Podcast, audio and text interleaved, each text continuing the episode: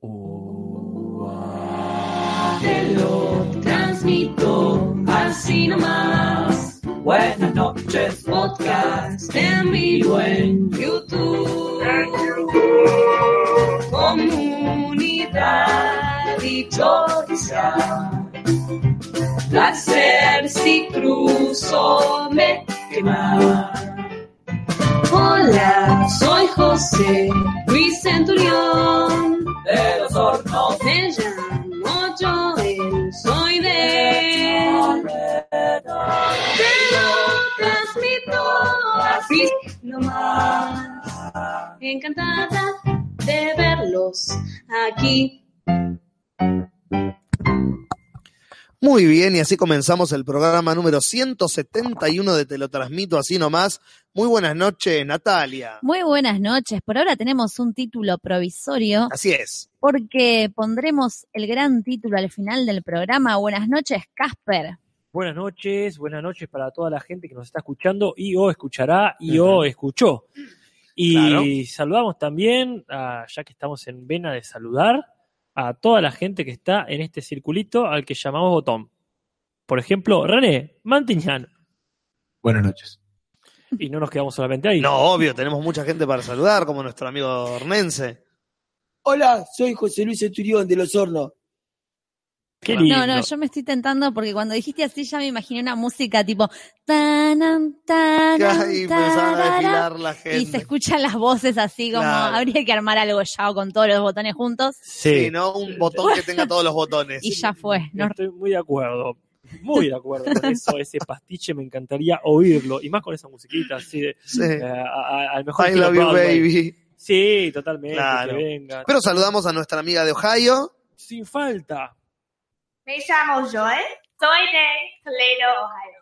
Bueno saberlo. Muy que bueno saberlo para si vamos para allá a visitar, tenemos una referencia. Pero no es la última persona que vamos a saludar, ¿no es cierto, Natalia? Claro, abuela, ¿cómo está? ¿Qué tal? Encantada de verlos aquí. Ah, Nunca nos dice cómo está ella, ¿viste? Es re desinteresada. Fíjate, sí. Van a llegar muy, muy alto. ¿Viste? Ella Sí. piensa en el resto. Ella piensa en los demás. Qué belleza, qué belleza. Yo creo que soy adoptado. Y que veo eso. Es muy probable, es Y- muy probable que lo seas. Y tenemos, como siempre, últimamente, nuestro operador, el señor Lumen. Buenas noches, Lumen. Buenas noches, Tuti. Eh, De repente se sorprendió Se sorprendió mucho. porque está escuchándonos con delay, porque está haciendo su Ah. trabajo. Ay, está claro, ¿verdad? fijándose que esto esté saliendo como debe ser, como un buen técnico. yo todavía pienso que es un amigo tuyo, que Julis, que vino a sobar mate. Me Yo pensé que cuesta. era un amigo tuyo. Nati, ¿no es amigo tuyo? Yo pensé que era Jorge. Y de golpe el Lumen nos mataba a los tres y esto se ponía muy turbio. tipo un podcast de dos yankees, ¿viste? De los crímenes. Sí, y acá hay mucha gente que ya está viniendo. Saludo para empezar a Gonza Revelo, que eso ya empezó a ser de, mi- de mis personas favoritas. Sí. Ya diré por qué. A Bueno. Mr. Lemon Pie, Pepper Clemens. ¿Dónde está esta gente, Nati? Está al costado de la ventana de transmisión. Si escuchás el programa los martes a las 22 horas, podés participar desde esa maravillosa ventana de chat. Si no, también podés dejarnos un mensaje en el diferido. También podés dejarnos un mensaje en la comunidad de Facebook, en Instagram, en, en Twitter, en todos lados. Me quedé pensando, hablando de la gente que está en el chat, que había mucha gente muy joven el día de Expedición Samai que escuchaba el podcast y me sorprendió mucho. Pero muy joven, estamos hablando de 6 a 12 años. No sé si tanto. Bueno, Había ok. niños. Julis, yo no sé dónde pones vos el ojo. Es que había muchos niños con sus madres. No, ah, ya la Había- madre. había. Había un niño que vino con su madre, Nicolás del Río, que es un Ah. niño actor, Claro, claro. eh, al cual si está escuchando le mandamos un abrazo. Sí, pero ese es el producto de, toda la, de, de todas las movidas que se están armando. O sea, para la hora de tu vida, Nati, empezamos a conocer o reconocer mucha niñez que está dando vuelta. De hecho, Claro. el otro día voy a la fiesta de un amigo mío, un pibe joven, pero no tanto, que tenía 20 años, y está el hermanito dando vueltas y viene la madre de los, estos dos y empieza a decir que, ah, qué sé yo, que él también es actor. Y había actuado en, le- en la fiesta de la obra de tu vida, Ah, qué bien, qué, qué lindo. en ¿Qué- el malón. Eh, Claro, hicimos un malón. Petizo, Fue, rubio, no me acuerdo el, el nombre. fue muy Puch. hermosa escena. No, sin rulos. Ah, Hermosa escena de malón que se armó acá en el escudo. No, y estaba pensando porque muchas veces nos pasa que vamos con Jor por la calle y lo saludan niños. ¡Eh, te lo resumo! Le dicen. Claro, Y yo digo, sos la, una figura infanto-juvenil. de, de golpe, ¿no? La persona menos esperable que iba a ser ídolo de los niños, Jorge Pinarello. Pero yo supongo que tiene que ver con esto de que a lo mejor la gente va creciendo y va dejando de usar el, eh, el YouTube Claro. o dejar de usarlo constantemente. Y cuando más niños sos, más te enchufan la pantalla. Ahí está. O sea, Claro. lo hemos visto en, en hijos de padres amigos, Sí. donde los pibes ya nacen. Toma, nene. Mira esto. Sí, totalmente, así que no me sorprende. Bueno, el otro, ahí va, bueno, lo digo así entre nos. Sí. El otro día estaba hablando con mi- el hijo de mi tío paleolítico, Sí. que va a participar prontamente en un video que vamos a hacer, Muy bien. que no voy a dar más comentarios para que sea más sorpresa, pero bueno, le escribo, che, Lucas, que tiene 14 años, le digo, Ah, ¿te interesa participar? qué sé yo, el video y me dice, che, están por, lle-", como que él estaba viendo la, mm, eh, la pantalla de YouTube, que te lo resumo, estaba por llegar a un millón, como Claro. que Ah. estaba con sus amiguitos de 14 años, ah, amigos, vamos a decir, pues no soy una vieja chota diciéndolo así, claro. con sus amigos de 14 viendo este, El conteo y me dio mucha ternura. No. Está la generación que vio el conteo regresivo A a la luna. luna, y está esta. Pero sí, yo creo que más allá de que esta es una presentación de cómic, onda que tu viejo te puede traer y está todo bien, Claro. más allá de eso, es eh, el- la- eh, dentro de la cantidad del público que vino ese día, lo- los seguidores, te lo, te lo resumo, independientemente del podcast, que no sé cuánto nene lo está escuchando, seguramente son, sin, sin dudar, los que engrosaron fuertemente la cantidad de espectadores. Claro. Que por cierto, me Sí. olvidé, y mala, mala mía, mala, mala, de agradecer a toda la gente que vino, porque uno les agradeció acá en vivo, Claro. pero a toda la gente que se acercó a la presentación de, de Expediciones Samai, les agradezco muchísimo y les sigo agradeciendo a los que lo siguen comprando. Estamos haciendo un montón de entregas y en especial a la gente que se vino, a Gonza y a, y a Franco Rudelir, que se acercaron el lunes, ayer, Ayer fue lunes. Ayer Ayer, fue en- lunes. eh, ayer en Capital, que se vieron al McDonald's frente al obelisco a retirar y también a la gente que pasó. Y yo preguntó, y yo no pudo venir a último momento, Claro. pero este, más allá de nombres más, nombres menos, muchísimas gracias por acompañar siempre. Muy bien. Eh, también agradecemos, ya que estamos, a Nahuel Zagarnaga, lo dije así, sutil, Sí. eh, que nos hizo la maravillosa gráfica del día de hoy, que es un- una mm, parodia, no quería decir una palabra más específica, pero me salió parodia, del, po- del póster Pituto. del póster de Nueve Reinas por la cuestión esta de la consigna del día, de paso la recordamos. ¿Alguna vez te sentiste estafada, estafado o fuiste, supiste ser un estafador o una Mm. estafadora? Qué fuerte. Este, Hay confesiones. Ajá. Ah, ya van a llegar a esta parte del podcast que son, pero jugosísimas. Sí. anécdotas que son, mira, pueden llevar presa gente. Qué lindo esto de, de- de tener un espacio para legalizar cuando te cagaron o co- cuando fuiste cagador. Hacer descargos propios o ajenos. Sí, Pueden pedir disculpas también. Obvio, también es un lugar de, de- de expiación, si lo quieren. hoy estuve en la Catedral de la Plata. Hablando de expiación. Sí, y de, sí, tal cual. Y de culpa. Y de culpa, obvio. Y ahí vi una, nu- nunca había visto una persona en el confesionario, es decir, de verdad, ¿no? Claro. No este Hollywood style. Y me sorprendió, yo no, no sé por ustedes como, como niños católicos que son, Sí, como niñas católicas, quizá tengan más experiencia, porque he tenido mi experiencia de confesión, sí. pero fue cara a cara con el cura en un banco de iglesia de barrio. Ah, muy sí, tranqui. no. No, moneda corriente. En mi Arrodillado infancia confesionario. Era ver gente Ajá. confesándose y confesarte era como lo más. Ajá, Iba cuando estaba en la parte de antes de la Eucaristía. ajá, la, Vos- la Eucaristía. La, Eucarist- la Eucaristía es la madre de la Eucaristía, de, de nuestra de mi Eucaristimas, claro. Eh, la Eucaristía es cuando te dan la hostia, ¿viste? Ah, sí. Entonces vos an- antes de la, si querías tomar la hostia, sí. antes de la misa te tenías que confesar, porque no podías tomar el cuerpo de Cristo. sí. Esa, burocracia. No, no, no, la, burocracia espiritual. cósmica. Sí, la burocracia, me es- gustó esa. La La burocracia burocracia cósmica es hermosa. No puedes tomar, comer el cuerpo de Cristo si no estás limpio de culpa y cargo. Entonces, el cura antes de la misa se ponía en el confesionario y hacían filita y confesaba gente, como Y- y pa, no- pa, pa, pa, pa. ¿Y no podés tomar el cuerpo de Cristo sin haber hecho antes también algo? ¿O ya eso estaba todo bien? Bautizado, con eso ya estaba. Claro, eh, sí, No. a ver, no es obligatorio, no es que tienen un escáner.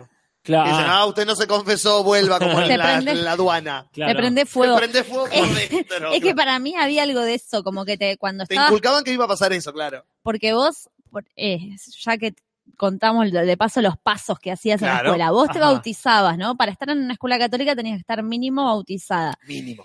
Ah. Eh, tipo en cuarto grado, quinto, te empezaban a hacer la preparación para tomar la primera La comunión. comunión, Ah. sí. Y era todo un proceso y hasta llegar primero a la confesión, que era todo otro proceso, y recién ahí podías comulgar y Mal. después te tenías que confesar cada vez que volvías. a- Claro. Cada vez que ibas a tomar la hostia, que te hacías la filita y el cura Sí. te daba a elegir si te la daba en las manos o en la boca.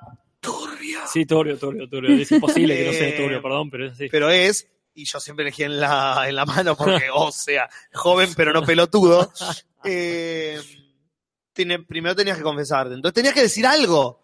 Y sí, Como, ya estabas eh, ahí. yo dije una mala palabra, no sé, ¿qué onda? Pero conozco gente que le han preguntado si se masturbaba, o sea, muy Que le que el cura No, no se pregunta, señor cura. Eso se confiesa. No, es- no hay un. Bueno, eh, te voy a hacer una lista de preguntas. Vos decís si sí o no.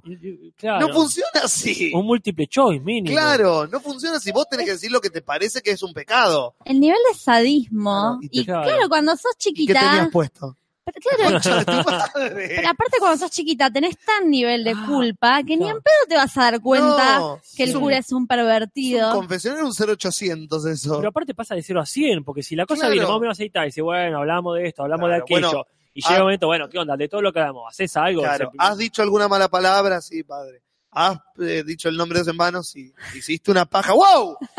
¿Qué? Claro. Pensando en quién. Claro, Como- claro. ¿Qué estaban haciendo? Acá Lila Medina dice, yo cuando comulgaba ponía hostias extras en el cáliz porque me jodía tener que comer media hostia, por los viejos que comulgaban y no ponían su hostia al entrar. No Es- entiendo. Eso es muy monaguillo. Sí, Ah. eso es súper de monaguillo, ¿eh?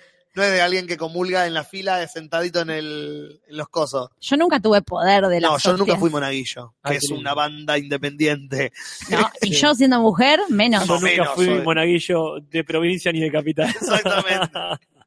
bueno, a mí me sorprendió ver que estaba el cura como sentado en una letrina, Oh, o sea, papá. ahí en el medio con la puerta Sí. abierta, Ah, claro, el confesionario. y la mina adelante como haciéndole una felatio, digamos, ¿no?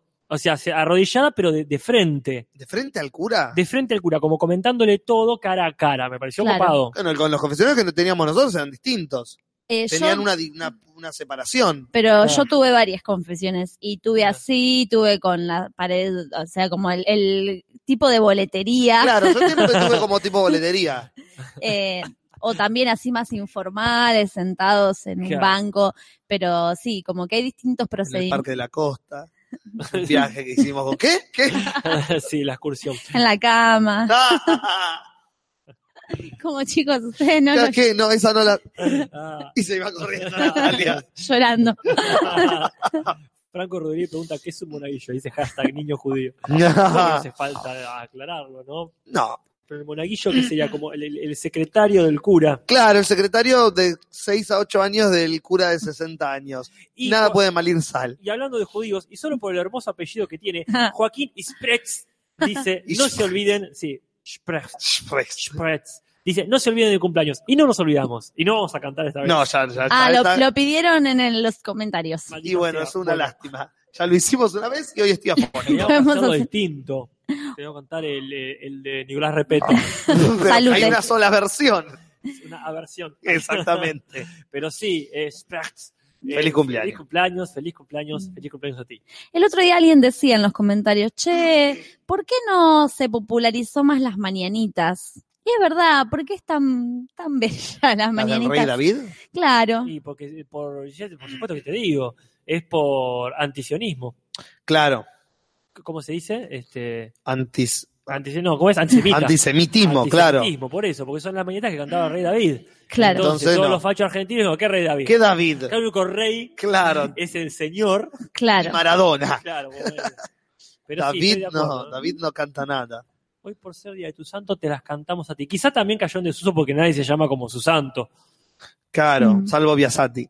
Sí, seguramente. Me gustaría saber cuál es tu santo y lo voy a poner ahora mismo en Twitter. ¿Cómo sabes cuál es tu Lo santo? tenés que buscar en el santoral. Y ¿Quién es el católico acá? No, yo era católico, yo No. fui borrando todo. ¿Cuál es el santoral? El santoral en el calendario, no, corríjame si me equivoco, que cada, cada día Sí. del calendario tiene el santo y o eh, festividad. Claro. Ah, Entonces a vos te puede tocar Esculapio de claro. pronto porque te llamas Esculapio. Ah, vos tenemos que buscar ahora Sí, cada uno nuestro llamar, santo. eh, ver, no sé, eh, yo lo voy a buscar mientras ustedes hablan. flagelo, porque es el día de la San flagelación. Flagelo. No, supongo que tienen un día en el calendario para flagelarse. ¿no? Ah, eso, un día solo, qué aburrido.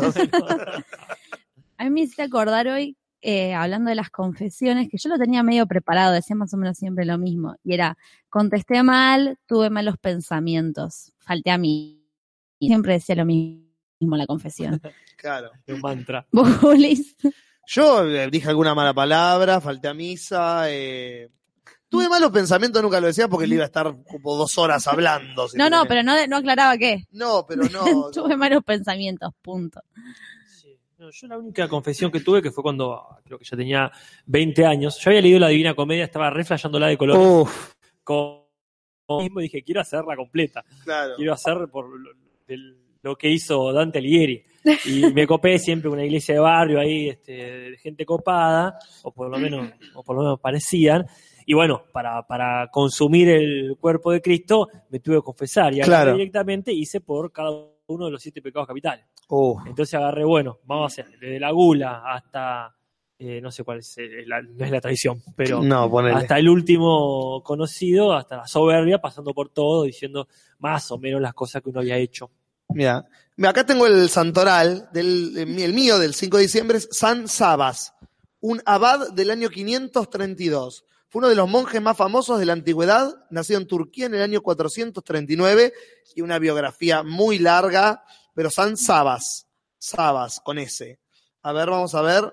Eh, Nati, vos, tu cumpleaños es, El 24 de septiembre. vamos a septiembre, No, de hecho, 24.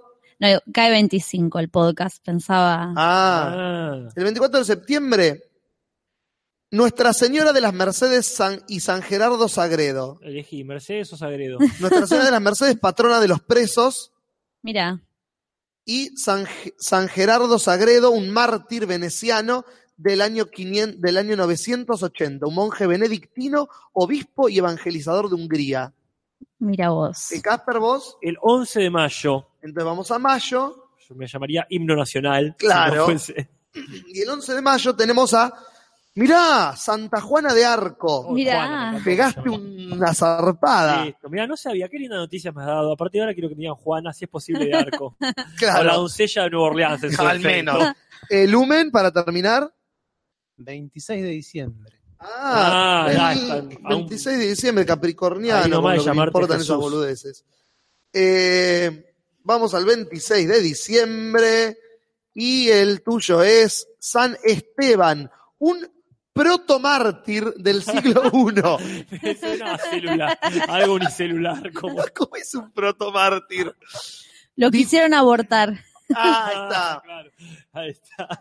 Esteban significa coronado. Eh, se llama protomártir porque tuvo el honor de ser el primer mártir que derramó su sangre por proclamar su fe en Jesucristo. Tomá, antes de que estuviese, es como gimnasia de Gima La Plata. Claro, Este, eh, antes de que estuviese legalizado, él fue el mártir. él fue el mártir. Y no se decía, ¿qué, ¿y qué pasó? Y es un chabón que se murió por derramar la sangre. No, claro. Y después inventaron Claro. lo de mártir. ¿Y cómo le.? Ah, entonces, pero ya hay un mártir. Bueno, él es el protomártir Claro, es como gimnasia, que es el protocampeón de no sé qué torneo. del torneo. Eh, esto que dijiste del signo zodiacal, estaría bueno Sí. hacer uno. ¡Uy, di! Dame material para burlarme de esa gente. Pero por- llamemos a alguien que sepa y todo. La madre de un amigo nuestro es. eh, De tute, ¿no? de Tute, gracias, Natalia. Tarotista. Es, no, es eh, Astróloga. astróloga. Ah, Es mentira, la madre de Tute es mentira, básicamente lo que estoy diciendo. Llamemos a alguien y que venga y juguemos a eso, por No, favor. ay, no podría con mi genio, me terminaría peleando eh, a las trompadas con alguien. Nah. No, porque hacen plata con eso. Hacen plata diciéndote, no, vos sos como sos, porque vos sos, claro, vos sos Tauro, no. Pero tenés la luna en, en Saturno. Yo, Entonces, obviamente que tu personalidad va a ser así. ¿Por qué? Hay 25.000 personas que nacieron el mismo día a la misma hora. Somos distintos. Tu ¿Qué falta tiene que ver la luna que cruzó ese día? Un rayo y le pegó al sol y yo tengo un... No. Tu falta de fe, Juli, solamente se equipara con tu ignorancia. Ah, yo claro. banco cualquier tipo de terapia que le sirva a la gente para creer algo en algo, en alguien y poder eh, estar mejor en la Eso se vida. llama placebo. Y bueno, pero No importa la- el santo que sea. el, el- el placebo puede ser muy poderoso si uno quiere. Entonces, como que eso, lo, lo banco. Hasta puede ser presidente. Ah, mira. Placebo Morales. Mientras no le haga mal a nadie, obviamente. O O sea, sea, mientras no esté basado en matar a los otros signos. Pero bueno, yo ya sé qué signo soy, estoy muy conforme con ser Ravenclaw. Ah, claro. Aguante. Claro. Totalmente. Bueno, gente, perdón, me- nos fuimos de tema. No quería traer el ¿Cuál? tema de la... Sí, el podcast. Ah. Perdón, es culpa mía. No, por haber pateado mal. vamos a los comentarios. Vamos a los comentarios de YouTube que el, eh, la señorita Maldini se ocupó de contestar en la semana. Sí. Y Casper y yo vamos a leer algunos de ellos para que nos dejó la gente del podcast pasado de la educación sexual. ¿Y cómo era?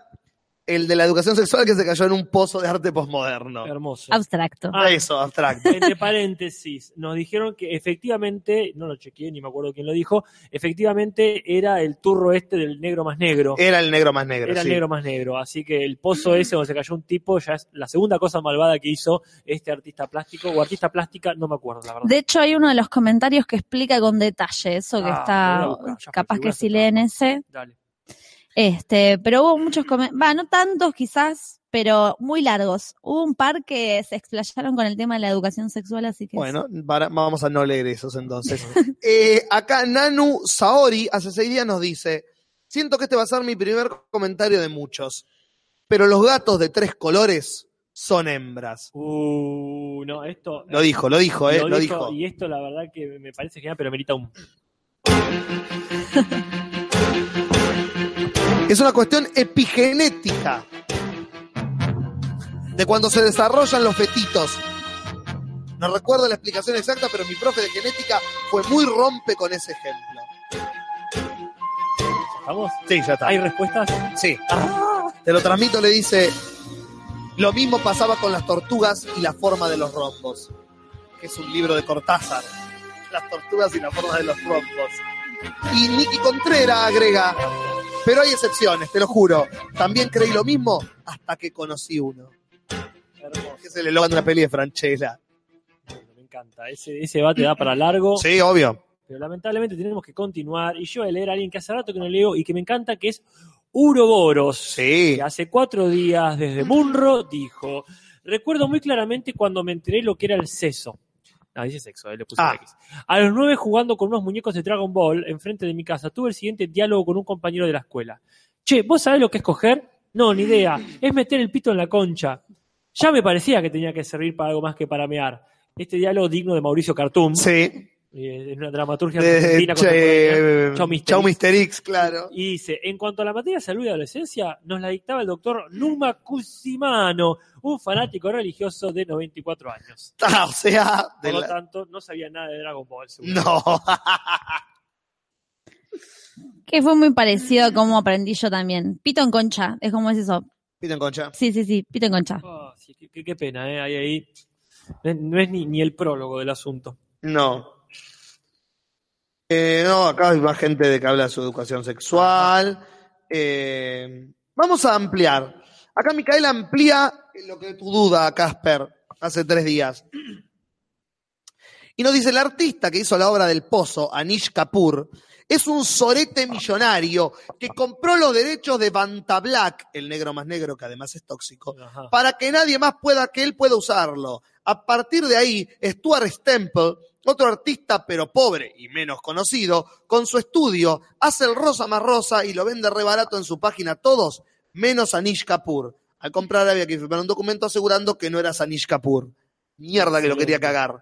Quiero seguir diciendo Anish Kapoor el resto de la noche. Pero el sorete consiguió el pigmento y subió una foto con él, a lo que Stuart contesta desarrollando Black 2.0, a la vista igual de negro que el Banta Black, pero no tóxico y más barato.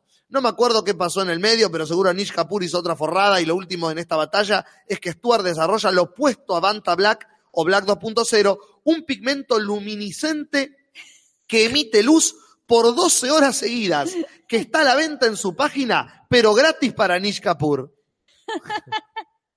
Lo nerd que es todo eso. Sí, ¿no? Es impresionante. La batalla nerd. Y Micael agrega. Después de poner este comentario me aparecieron publicidades de esos pigmentos en Instagram, así que ya me puse el sombrero de papel aluminio. La concha de la lora, Dios. No más vale. Mm. Y te lo transmito, le contesta, ay, es todo muy bizarro y nerd a la vez, y entrar en el podcast que viene de las estafas también.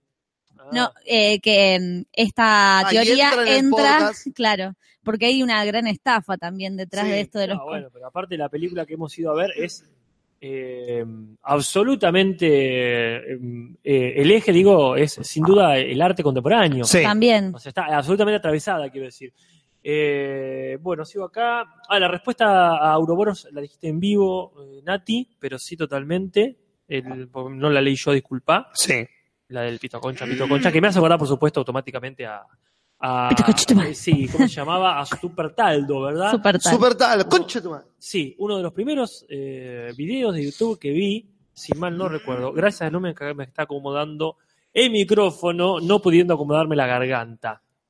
Acá Martín Ponce de León dice, di- bueno, está, ha estado bastante participativo Martín Ponce de León. Sí. Nos ha aclarado muchas cosas, se, se agradece. Sí, veo. ¿verdad? Acá, este, porque ya hay uno que no leí que habla sobre el tema de los sueldos de actores y actrices, pero a mí me interesa más el de las golosinas Claro que sí. por supuesto. Eh, que nos, nos dice, uy, se me fue, se me fue, no, no, no. Dice, respondiendo al tema de golosinas, con C, Martín Ponce León, yo entiendo que el teclado a todos nos juega una mala pasada, eh, guarda, pero te doy el beneficio de la duda. ¿eh? Pero ojo ahí. Uno deja de comer ciertas golosinas, acá lo puso con ese, disculpa, todo bien Martín Ponce, por el precio, con C también, bien. Cuando a uno le cuestan, ejemplo, los paragüitas están diseñados para nenes. Y uno siendo un poco más grande entiende que no valen lo que cuestan. Ah, es verdad. Y así muchas otras cosas. Las tutucas, el chocolate en barra, sobre todo con maní, los caramelos masticables, sugu, bichiken y sobre todo palitos de la selva. Qué El- específico. Sí, sí, muy específico. Acá es, es rara la... Hay como un paréntesis adentro de Sí. paréntesis. Nadie, está- nadie se acuerda. Parenteception. Sí, no, no. mm, El pico dulce, entendimos y logramos los caramelos más baratos. Es, es raro esto. A ver. Hay, hay- hay una curiosa gramática. Yo- este paréntesis. Sobre todo con maní, coma. Los caramelos masticables, hay un paréntesis que no se cerró. Ah, entiendo. Ah. Sugo, y sobre todo palito de la- Bien, el pico dulce. Entendimos, o sea, ahí cerra paréntesis. Claro. Entendimos y logramos los caramelos que sean, supongo, mucho más baratos. What? Raro. Todos esos o tienen edad sin duda. Martín Ponce de León Casper, ¿estás bien? se nos está generando una CB. Pero yo entiendo que quizás el mismo CB. Está saliendo sangre por las orejas acá. Supongo que a él le pasó lo mismo. Que lo empezó a escribir y le agarró una CB. Claro. Obviamente valoramos muchísimo el comentario. No lo terminamos de entender. Yo igual, de todas formas, sin ¿Por las dudas? Sí. Totalmente, Martín. Totalmente, totalmente. No, es que yo saqué la conclusión que creo que era por donde iba a ir vos también, Casper, Ajá. que es verdad lo que dice y adhiero que cuando te das cuenta que hay cierto dinero que salen algunas cosas que no las valen tanto y es más lo que compras la marca, Claro. el juguetito, Claro. el packaging, decís, ah, no. Y sobre todo en la adolescencia, cuando es la etapa creo que más rata de la vida Sí. de una es la adolescencia, cuando empezás a, ya te cuesta tener que pedir plata a tus viejos, Mm. o si tenés algún No primer, conozco esa época. yo. o si tenés algún primer laburo, de repente empezás a No conozco ahorrar. esa época. Eh, en el único que no adhiero es en las tutucas porque me parece que es uno de los, de las, no sé si es golosinas, pero es lo más barato que hay las tutucas y siempre es- siguen siendo, o sea, de todos los productos que Es como hay. los pochoclos, no dejas de comer ese tipo de cosas. No, y las tutucas realmente son muy baratas, incluso Sí, mucho más que los son- pochoclos, o sea, es como, Son de pueblo, son del pueblo las tutucas. sí. sí. Bueno, De uno hecho, más cada ah, uno. Sí. Momento, momento. Diga. Acá este, lo- solamente lo, lo recalco porque hace un día le respondió, este, me cabe la teoría de esas ratas en la adolescencia, recalcando lo que, Ujú. lo que dice Nati. Pero agrego que hay una, alguna vez lo dijimos acá, que cuando ya tenés esta edad, que te podés comprar lo que quieras, el- el- la, la ironía de Dios hace que tampoco seas eh, que, que cedas al gusto de comprarte de todo o en mucha Sí. cantidad. A mí me ha pasado eso, de llegar con la plata y decir, ahora me compro lo que quiero en plena adultez, con mi sueldo, bla, bla, bla, Sí, y comprar una boludez, un Barrock 2, claro. Y quedarse ahí como diciendo, algo murió en mí en algún momento y no me di cuenta. ¿Por qué no me compré ese paragüitas? ¿Por qué no compré una caja, una bolsa gigante de, de gomitas? Ay, sí. O me lo compré y comí algunas y después las dejé, las convidé. No, no, tiré, yo, no me tiré, tiraron yo si me compro gomitas me, las- me duele el estómago. Mm. Yo como hasta que me duele el estómago de comer gomitas. Eh, ah, se me fue lo que iba a decir. Ah, no, me acordé ahí. Que una dietética que hay acá en calle 12, que es bastante chiquito local, la señora, un día fui a preguntar por las tutucas Sí. y me dijo que no vendía más porque son muy baratas y ocupan mucho espacio. Entonces es como que no le rendían. Nada más neoliberal que ese pensamiento. Un libro de sabor, hermano. Una Sí. tutuca ocupa mucho espacio. y es muy barata. Bien. Seguimos. Uno más cada uno acá. Uno más. Acá Felipe Jure hace cinco días nos dice, hola Nati, respecto a la duda de Casper sobre la obra de Darín y de En Casa Piedra, no.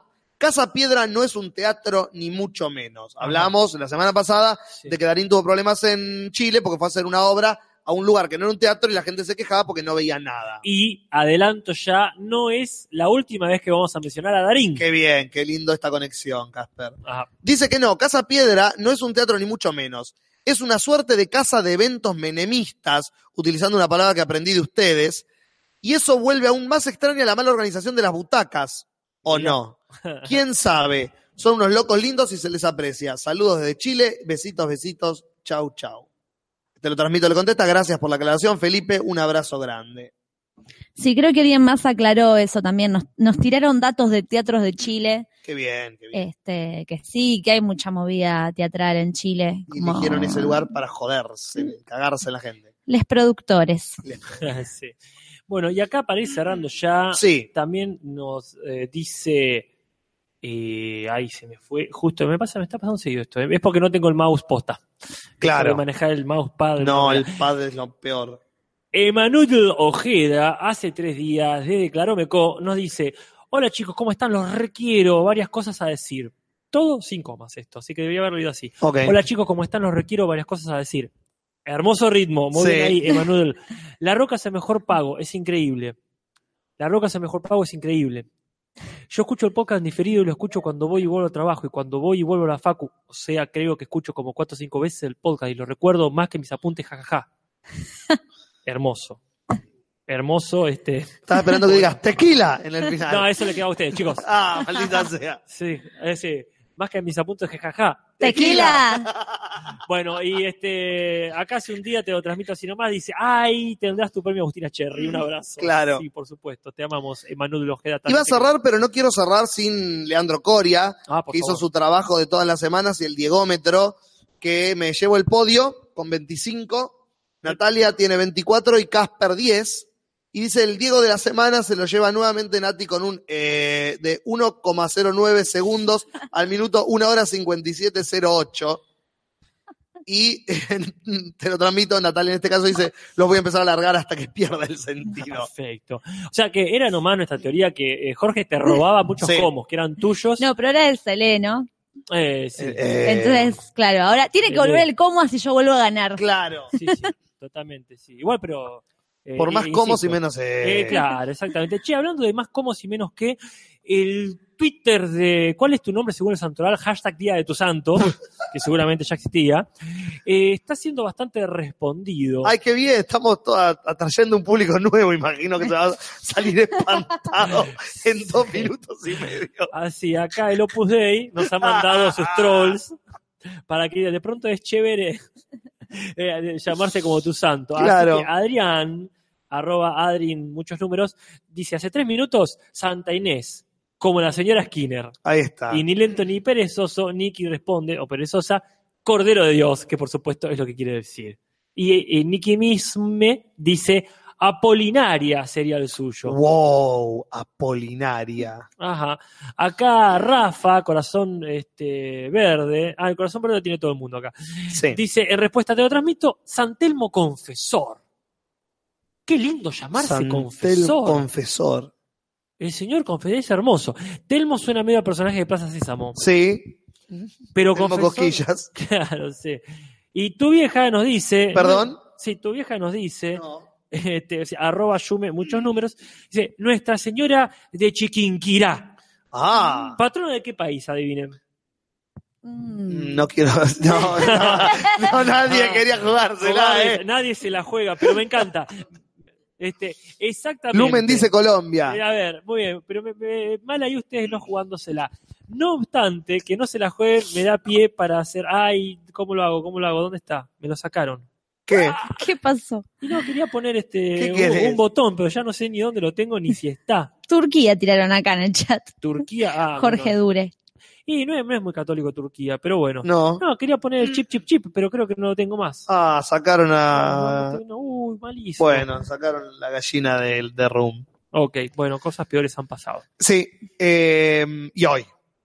Este mismo podcast. Exactamente. Este, pero bueno, hemos terminado con los comentarios, así que podemos pasar a lo que sigue, que es invitar a Rodolfo.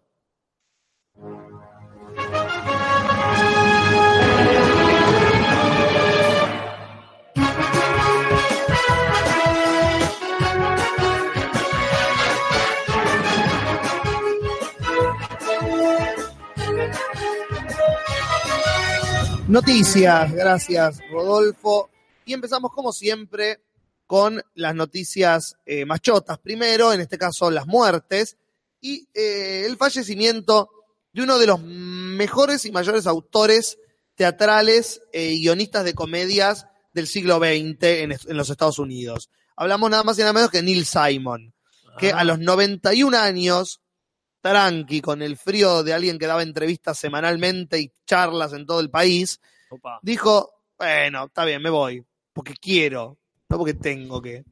Y a los 91 años se murió el autor de clásicos como Descalzos en el Parque, eh, The Odd Couple, de la pareja, ¿cómo se llamó acá? La pareja dispareja. La pareja dispareja, Eh, Sweet Charity, Promises Promises, El prisionero de la segunda avenida, California Suite, eh, uf, un montón Sweet Charity. de Sweet ¿ese Charity, es el perdió, musical? exacto, Ah, mira qué bien. Perdidos en Yonkers, La Él- chica del adiós, La, diri- eh, la dirigió, no, era el guionista, él. guionista. Ah, mira, y Eh, Bob Foster el coreógrafo. exactamente, Claro. Esa es la que hizo Florencia Peña acá. exactamente, ¿Alguien me ama? exactamente. Y no me han visto, pero he levantado los brazos Ah, al los, cielo. los as, los as. Porque no hay otra forma de decir alguien me ama que no sea levantando los brazos como, como en ella. Sweet Charity. Pero un autor de clásicos de la comedia y musicales también, un tipo que sabía cómo hacer reír a, a los Estados Unidos, prácticamente era un autor muy yankee, muy de, de New York, muy con estilo Woody Allen, sus, Ah, su estilo de, de comedia, que ganó 254 premios del Pulitzer al Tony, al, a montones. Nunca ganó el Oscar, tuvo nominado cuatro veces por sus guiones, pero nunca lo ganó. Eh, y escribió, bueno, su clásico más clásico es La pareja dispareja, que se han hecho 244 versiones, pero la más conocida es la Jack Lemon y Walter Matthau, que, o o la de Carlini y Pablo Rago. Claro, sí, seguro. O la de Homero y Skinner. En Exactamente. ese hermoso capítulo. Eh, pero bueno, uno de los mejores autores de comedia falleció la semana pasada a los 91 años. Entonces le vamos a dedicar, sin duda, este momentito tan bello. ¿Qué habrán tarareado en su funeral? Y una de Sweet Charity. ¿Cuál es la de If you wanna have fun, fun, fun, if you wanna... Es genial la coreografía. Sí, con las. Hey, las Big sillas. Spender.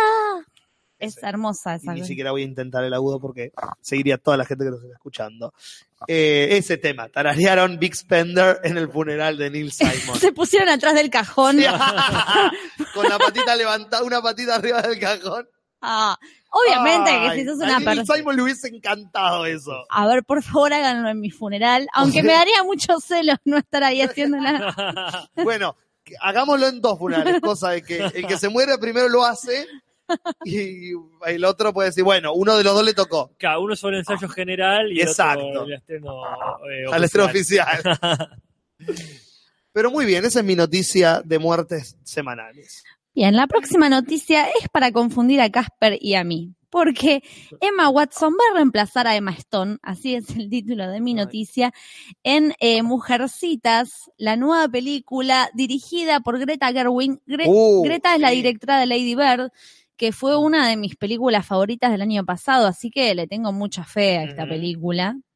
Y Emma Stone al final estaba complicada, parece, no sé, o habrá sido problemas de contrato, vaya una a saber. La cosa es que la va a reemplazar Emma Watson, así ya los apellidos ya no sabemos cuál es cuál. No, más vale. Es como los Ryan. A- Aparte, yo, claro, los gol y todo lo demás. Son Pero 10. sí. encima me empecé a, a confundir con Emma Thompson.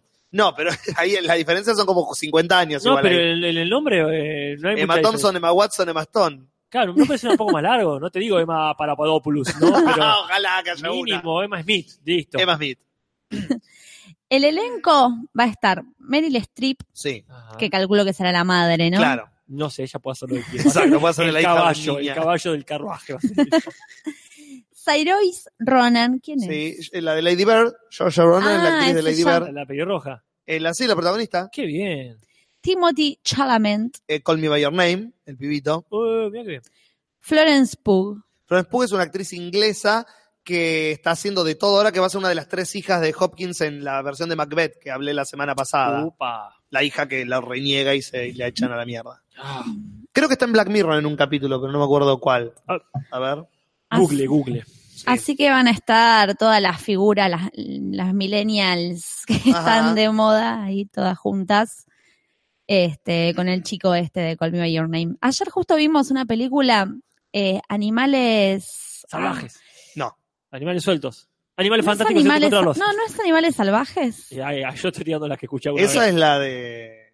Que está el pibito, el que también es un millennial que está de moda ahora, que tiene una cara muy rara. Está en esta película que les, te gustó mucho, la de la guerra. una de las nominadas al Oscar. Dunkirk.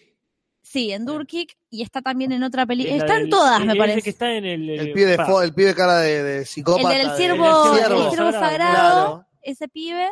Y está Tate de American Horror Story. Protagonizan El ellos. rubio.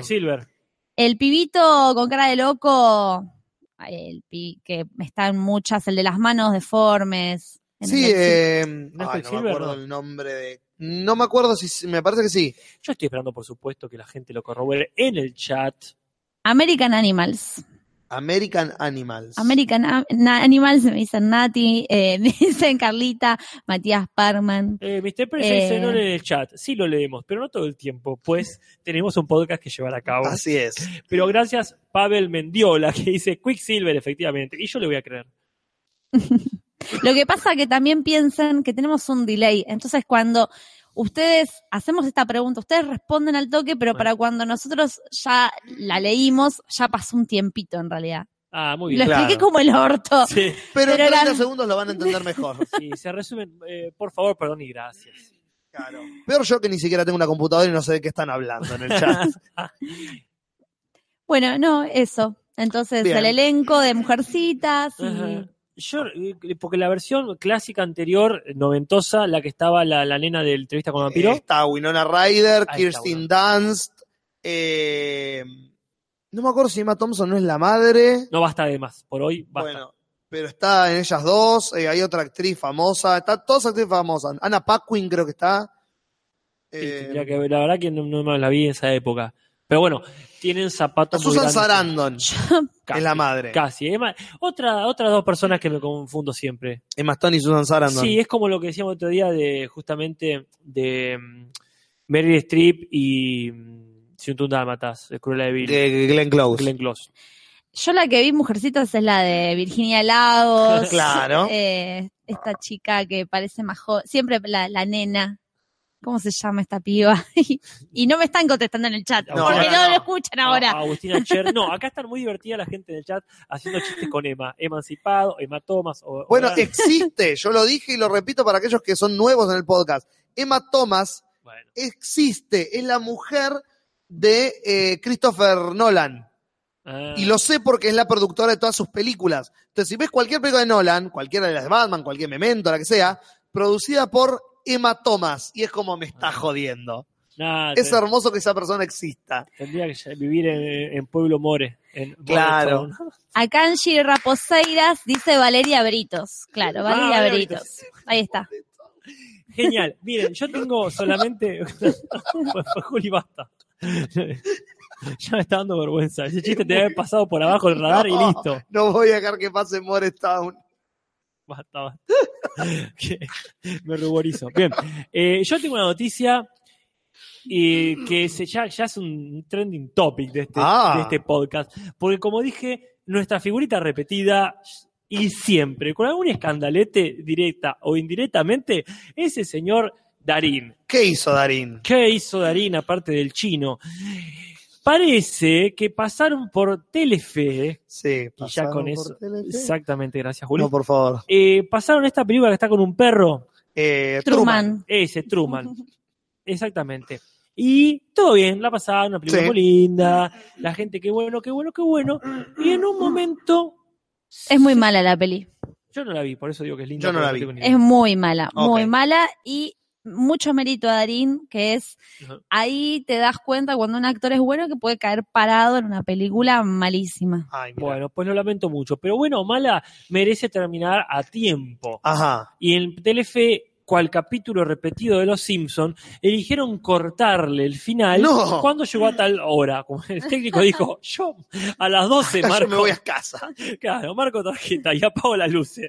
Y lo que estaba proyectando lo lamento mucho. Y la gente empezó a tuitear, che, ¿esta es una película argentina típica o tiene un final en serio? Claro. ¿Tiene un final abierto? ¿Qué onda? ¿Qué pasa con el perro? No sé cómo es la Qué historia. ¿no? imperialista la gente comentando No, ahí gente aristotélica.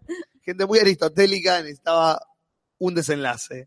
Entonces, bueno, Darín, ahora que tiene mucho tiempo para reflexionar Mm. en su casa, empezó con su máquina de escribir a responder todos los tweets de la gente. ¿Por qué? Y dice, porque tiene razón. Pero él no es responsable de lo que hace Telefe. Por eso, por eso está bueno que responda. Ok. Habla, este, habla bien de él que sin ser ni el responsable ni el afectado directo. Empecé, la cortaron. ¿Podés creer? Contestaba el tipo. O sea que Darín se estaba viendo a sí mismo. Sin duda. O la Obvio. vecina le dice, che, ¡Te cortaron, Ricardo! Ricardito, acá te están cortando la película. ¿Qué vive? No sé. En un conventillo del 1920, Darín. Una- en una obra de Discepolo vive Darín. Eh, cualquier conventillo está bien mientras pueda tener dos duchas calientes. en él. Claro. Y la señora que le calienta el agua en el conventillo le dice, acá está viendo la del perro. Y el perro no sé cómo termina. Se volvió provinciana la señora. Vive en el 11. no sé. Claro. Así que bueno, todo mal. Y claro, en Telefe. Claro. Qué rápido. ahí. Gracias. Bueno, en fin, esa fue mi, mi noticia. No sé cuántas más tenemos. Yo tengo una más, Venga, venga. que es eh, una noticia que a Jorge sobre todo la va a pon- lo va a poner mal, porque un director decidió tomarse un sabático. Ajá. Y digo un director, se toma un sabático, pero no como podría cualquier director tomar- tomarse un sabático. Digo, un director que es famoso por escupir películas anualmente con un ritmo de reloj suizo. Epa. Que es Estamos Woody Allen. hablando nada más y nada menos que de Woody Allen, Natalia. Eh, Porque Woody Allen dijo, "Mm, dado que están cayendo pedófilos y toquetones a diestra y esa es la siniestra. nueva película. sí, sí, ese es el proyecto que dejó eh, sin hacer. Eh, y yo tengo a mi jatra que me está de él y acusar y de él acusar y los actores siguen queriendo trabajar conmigo. Me parece que es un buen momento para sentarme y reflexionar y no hacer otra película al pedo Ah, que las últimas cinco lo han sido. Y dijo, bueno, hasta acá. Entonces, por primera vez en 30 o 40 años, no va a haber una película de Woody Allen este año. ¿Por qué? Porque había una terminada ajá. que parece que Amazon, que es la empresa que está en contrato con Woody Allen y se le financió sus últimos tres o cuatro proyectos, Ajá. la tiene filmada y la tiene encajonada porque no le generaría ningún tipo de ganancia largar una película de Woody Allen. Ahora, le pasaría lo que le pasó a la película de Kevin Spacey en los cines que hablábamos la semana Eh, pasada. ¿Tanto así? Nosotros le bajamos la cortina a Woody Allen. Eh, ¿eh? sí, o sea, En casa se, se bajó la cortina. No se ve más Woody Allen. Quemamos los libros, Ah, mierda. derretimos los DVDs. Qué fuerte. Pero bueno, imagínate, si Jorge y Nati hicieron eso, lo que hará el resto de los fans de Woody Allen. ¿Para adelante o para atrás? Es decir, no, no es nada de lo que produzca a partir de ahora o incluso las películas pasadas. Es- hacemos que no existe. No- No, no se habla de Woody Allen. ¿Quién es? ¿Quién es, quién es ese, ese tal Woody Allen? Claro, no se habla. Ok. Es Eso eso. incluye, por ejemplo, ver eh, eh, un argentino en Nueva York, donde aparece ese falso Un cameo. doble de Woody Allen. Nada de Piro Yankee tampoco. Claro, nadie de que sea Yo la volteada. No, sorry, pero Yankee, hubieras copiado a alguien que no tocó niños. Eh, la cosa es que el tipo dijo, bueno, hasta acá. Así que Amazon dijo, no vamos a traer esta película que filmó y la tiene encajonada. Y el proyecto que iba a hacer el año pasado lo dejó eh, así sin hacer. Así que Amazon está tratando de financiar algún tipo de, de trato con él y ver si le paga una plata para salirse del contrato que tiene con Woody Allen, que era de cinco años encima, Epa. para no perder dinero, porque Woody dijo, chau chicos, me voy a meter en un pozo bien profundo y que no me destape nadie, por lo menos por dos, tres anitos. Acá Leandro Coria dice, tampoco el video del Chano donde sale su doble. Ahí está, ni siquiera el video del Chano. Pero eso es por el Chano igual. Así que bueno, Woody Allen no va a hacer películas al menos por un año. Nati, ¿tú tienes alguna? Yo no tendría lo que llamamos noticias, porque en realidad tengo lo que llamamos... Rumores, rumores, rumores. Hay rumores, rumores, rumores. Hay rumores y no son amores. Hay rumores de los mejores. Hay rumores que se van a quedar. Rumores.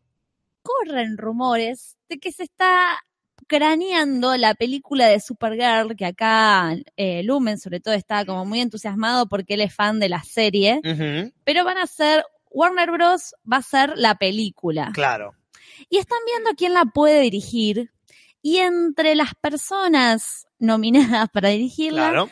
está Reed Morano, que es la directora de The Handmaid's Tale, Así es. este, así que mi rumor sería ese, que está ella, este, como, Es como un en los rumor nombres. adentro de un rumor. Claro. Se haría una película que si se hace, por ahí dirige esta mina. O sea, la película se va a hacer, o sea, ya está en tratativas, Ah. todo, o sea, vieron que ahora la- las que deciden son las productoras. Warner Bros., Sí. o sea, puso la plata, se va a hacer la película y ahora están armando todo al revés a como uno hace teatro. Obvio, sí, ¿no? Como obvio. Lo único, lo último que aparece es la plata.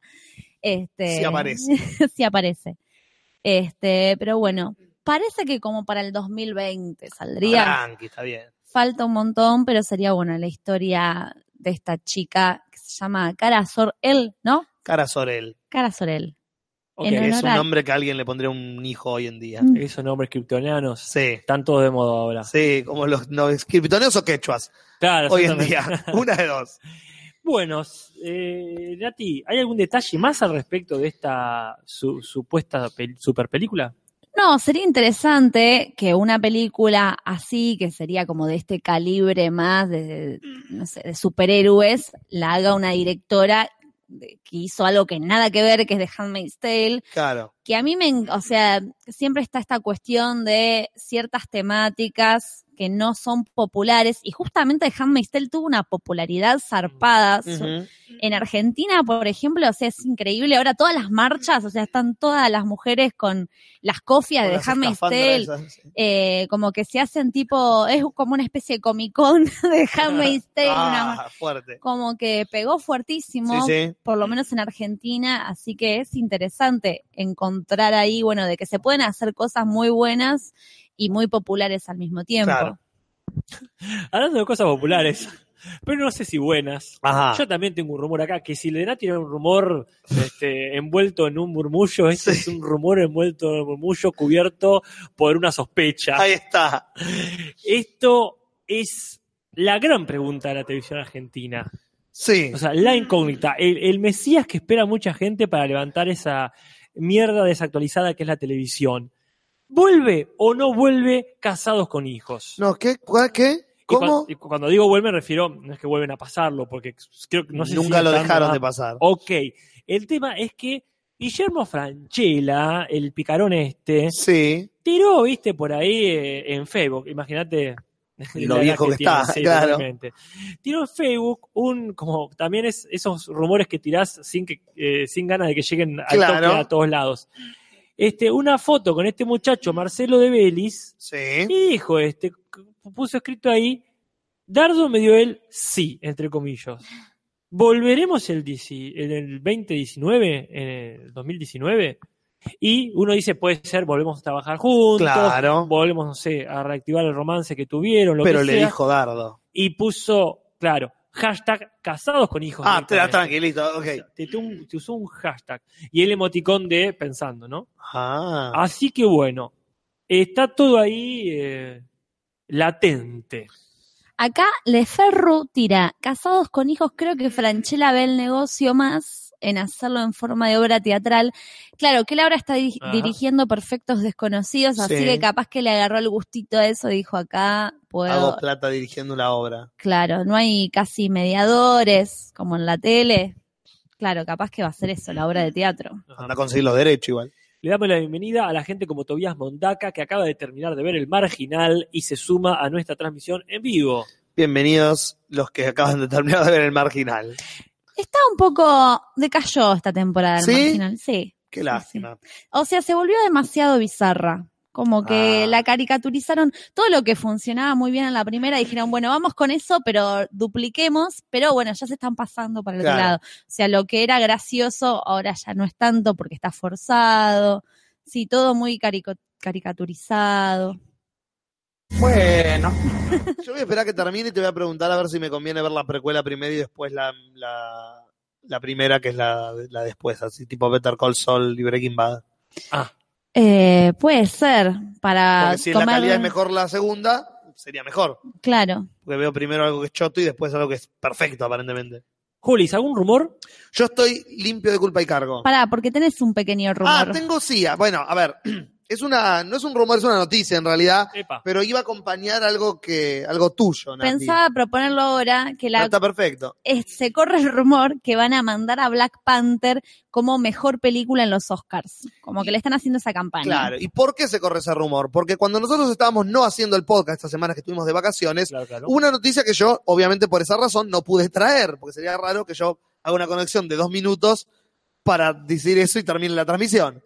Entonces es que la Academia de Cine y Artes estadounidenses, más conocida como los Oscars, decidieron cambiar ciertas reglas de su transmisión y su forma de entregar los premios, algunas siendo como que van a no pasar de tres horas las transmisiones, que algunas categorías no se van a entregar en, en el aire, sino como hacen los Tony o los Emmy, por ejemplo.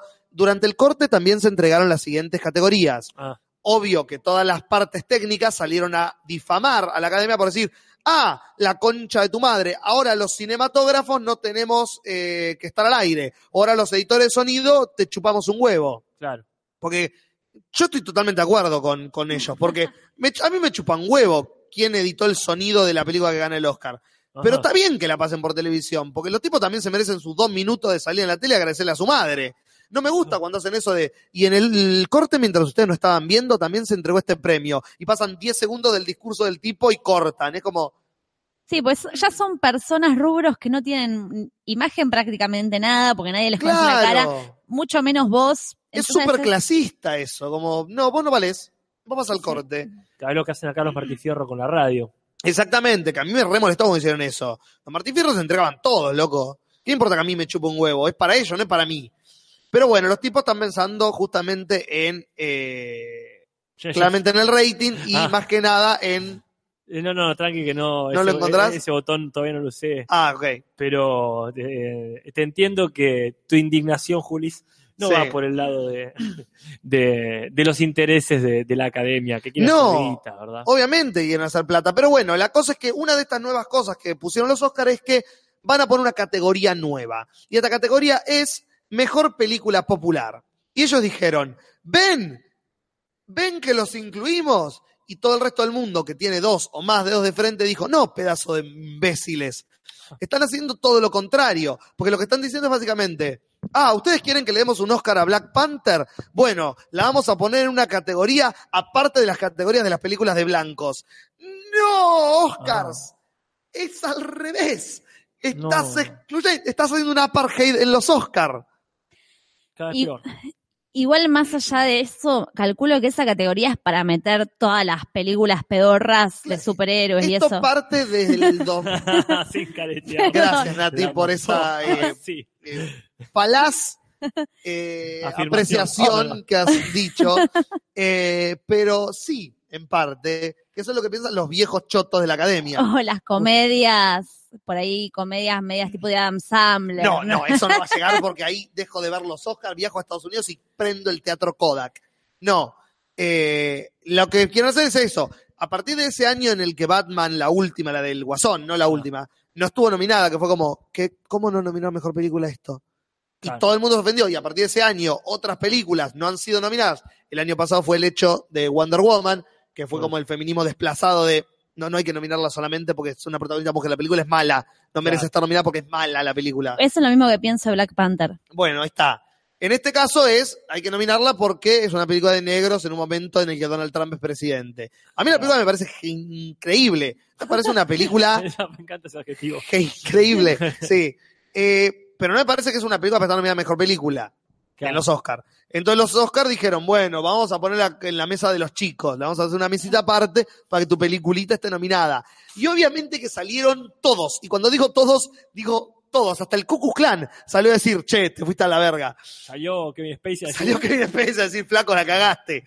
Claro, porque él no va a ganar jamás Obvio. película más popular. No, ni en pedo. Acá Matías Parman un poco tiene la posta que dice, ese premio no tiene lógica, entraría a IM- IMDB a ver cuál vendió más y listo. Y bueno, pero tendrían que dejar de caretearle y poner eso, a ver, las Pero es- cinco, pel- la de la roca, poner Claro, pero es súper insultante. Querés nominarme a mejor película, no me pongo, no es que no, no son los premios MTV.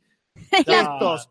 No es la película como- popular, mejor beso. ¿Qué es esta pelotudez? Para mí es como una especie de venganza de los actores y las actrices que tienen oficio, que dicen estos hijos de puta cobran ni siquiera el triple, muchísimo más que todos nosotros. Entonces es, bueno, pongámoslos en esa mesita donde ahí esté la roca, No, esté el fumátela. Son decisiones. Chadwick Boseman es un actor de la concha de la lora que además hizo Black Panther. Robert Downey Jr. es un dos veces nominado al Oscar, que además es Iron Man. Mark Ruffalo es uno de los mejores actores de su generación y es Hulk. Si vos sos demasiado piripipiri y no querés ver una película de superhéroes porque sos Daniel Day-Lewis, anda la puta que te parió vos y tu amor propio. Bancátela. Pero los Oscars no. La nariz para de los Oscars llega a niveles insospechados. Entonces hicieron esto y todos salieron a comerse los crudos. Así que veremos si en dos meses la academia sale. Eh, me parece que no va a haber una mm, categoría nueva. Buenas tardes. Se hacen los pelotudos olímpicamente. Bueno, cerramos entonces Cerramos rumores, rumores, todos. rumores y después cerramos Barili, Barili, Barili. Sí. Rumores, rumores, rumores.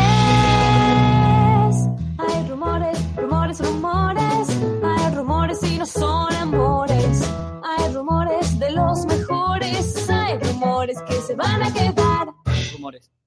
Y hablando de quedarse, despedimos a Barili. Están las cosas, países. Y se las hemos contado.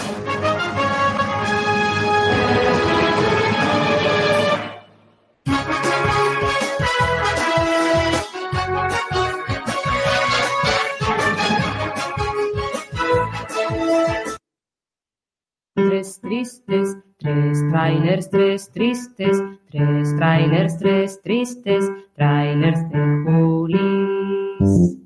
Tres, tres, tres trailers, tres tristes, tres trailers, tres tristes, trailers de Julis. Pero no mata tanto como el cagazo que te quiere hacer pegar el nuevo tráiler de la película del director de Call Me By Your Name, el señor Luca Guadagnino. Estamos hablando del tráiler de Suspiria. La remake Sí. del clásico del terror de Darío Argento, de los 80, Ajá. que vuelve en forma de eh, película mo- modernosa. En, en forma de Tilda Swinton vuelve. Que, claro, que se suma a la fila. Exactamente. Acá eh, Darío, eh, Darío Argento hizo este clásico del terror y eh, Luca Guadagnino dijo, voy a tratar de tocar lo menos posible. Y la historia es básicamente la misma. Niña joven entra a academia de danzas en, en Europa, de danzas clásicas. Hay una piba que está desaparecida, que Ajá. estaba en la habitación donde estaba ella. Nadie sabe qué pasó con esta piba. Un día aparece muerta. Y- ¿Qué onda? Uy, Y parece que las profesoras y los profesores de esta academia, y bueno, la jefa es Tilda Swinton, ya de por sí es turbio esto, negra. Es para mí está basada toda la estética de la escuela y de la directora en Pina Bausch. Ah, Eh, sí. Se ubican, eh, es todo muy Pina Bausch. Ella está igual, con muy lánguida, con el pelo canoso, la cola baja. Sí, sí, es. Ah, eh, Pina y, y Tilda tienen una onda. Eh, hay una, hay una- un parecido ahí entre esas dos. Más allá del nombre. De Pina y Tilda. Sí, sí. Que es un nombre de dos clowns. Claro, sí, pues puede ser Tilda Bauch. Y Peanut Swinton. Eso. Ahí me costó, ¿eh? pero llegué. Eh, pero bueno, el trailer es básicamente eso, la misma historia de esta bailarina joven que empieza a entrar en este lugar donde toda gente es turbia, todos, hasta el más normal, te mira de reojo y dice, cuidado. Y sale corriendo y dice, ¿qué concha está pasando acá? No, Y la piba no entiende nada, pero quiere resolver el misterio de esta luna desaparecida porque es la- nuestra protagonista y tenemos que seguirla. Eh, y nos hace eh, escenas de terror, de ese tipo de. Y estoy hablando, ¡ah! Y algo salta a la pantalla y dice, la puta que te parió. Pero con una estética, y de paso le cuento que es Claro. muy con- de danza contemporánea. Exactamente, Con la- la- todos se mueven como danza Ya contemporánea. da miedo. Sí, ya de por sí la danza Ah, sí, contemporánea sí. es como película de terror. película de terror, exorcismos.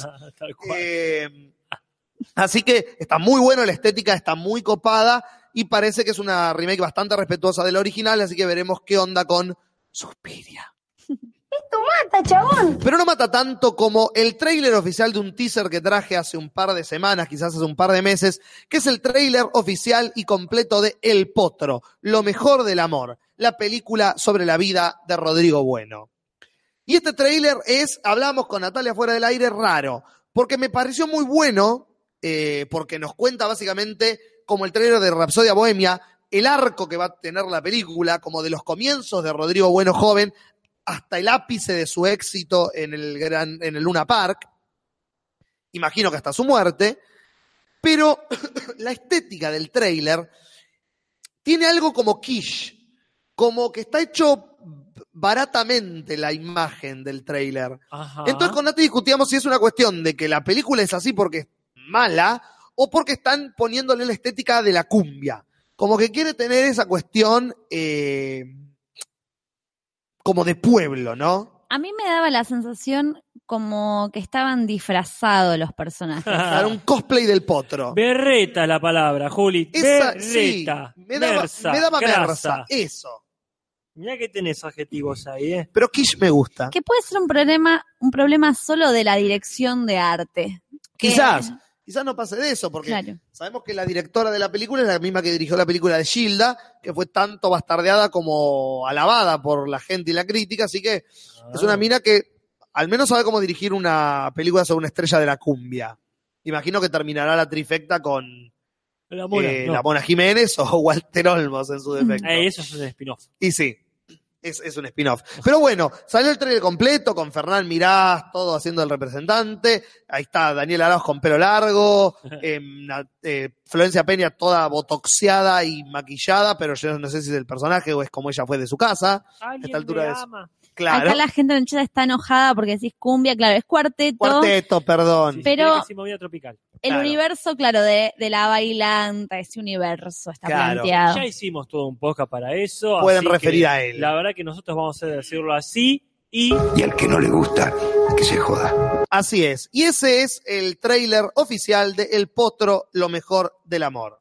¡Esto mata, chabón! Pero no mata tanto como un tráiler televisivo en este caso. Un tráiler televisivo de una tercera parte, pero de una tercera parte que no tiene conexión con la primera o con la segunda. Estamos hablando nada más y nada menos que el tráiler de True Detective tercera temporada. no te, Créeme, no te la puedo creer. la podés. Porque llegó nomás el tráiler de la tercera temporada de una de las primeras mejores temporadas de la historia de la televisión y una de las peores segunda temporadas de la historia de la televisión. Entonces la tercera dijo, ¿qué carajo hacemos? Y bueno, traigamos a alguien que en este momento ame todo el mundo. Y lo llamaron nada más y nada menos que a Mahershala Ali. Ah, pensé que decir Tom Hanks.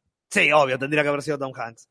Pero no, en este caso Mahershala Ali, el protagonista de ganador del Oscar por Moonlight, es el protagonista de una historia que está contada en tres etapas. Es un crimen de asesinato de niños que ocurre en los, en los Ozarks, en una ciudad de, de Estados Unidos, Ajá. y este detective que ha eh, investigado el crimen y los dos, las dos épocas en el futuro de este detective de si pudo o no resolver el crimen y qué quedó por resolver del mismo.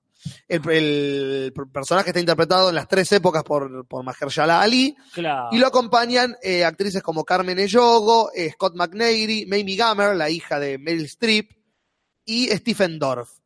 Eh, y varios otros actores. Es el elenco que secunda a Mahershala Ali, que es básicamente, en vez de ser como la primera y la segunda temporada, que fueron más corales, esta tercera temporada está más centrada en el personaje de él. Como en vez de ser dos detectives o algo, lo seguimos a él solo tratando de resolver en tres etapas Sí, distintas de su claro. vida un crimen sin resolver. Ya es mucho, tres etapas, porque con, con los muchachos de la primera eran dos etapas. dos detectives y dos etapas. Está bien, acá es uno y tres. Ahí Bueno, está. como hizo, ¿no? Ahí en, en la película eh, Moonlight. Exactamente. Era el mismo haciendo de nene y de grande. No, pero. Porque lo estuvieron filmando todos. Eh, no, 12 eso es ¿no? Boyhood. Ay, estoy re... Bueno, no importa. Y era blanco.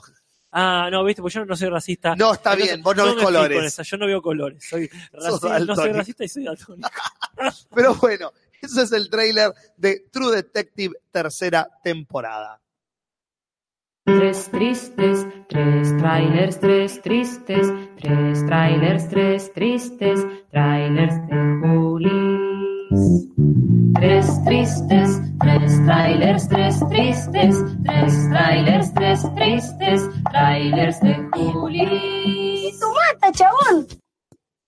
¿Lo digo al aire? Decilo. No, tenía pensado, ¿Qué, no Natalia? lo planteamos esto, No pero capaz nada. que está bueno dejar la peli para el final, por si alguien no se la quiere spoilear, Muy Ah, bueno. y leer los comentarios Sí. antes. Les recomiendo de todas formas que no esperen gran cosa. a No, que no de- vayan. Les recomiendo que no vayan. Les recomiendo que no Ya vayan. les spoileamos eh, por lo menos opiniones.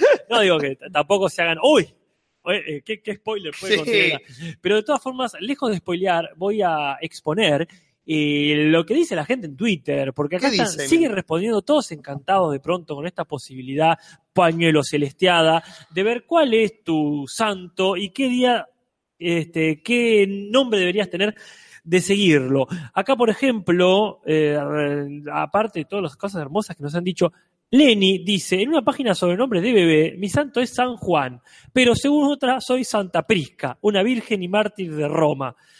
Eh, Leli, si ¿Cómo dice Santa Santa Prisca, Prisca. Prisca, Ah, es Prisca. Prisca, Prisca. sí, es, sí, es- sí, es es como un ritmo colombiano. Prisca. Vamos a bailar la prisca.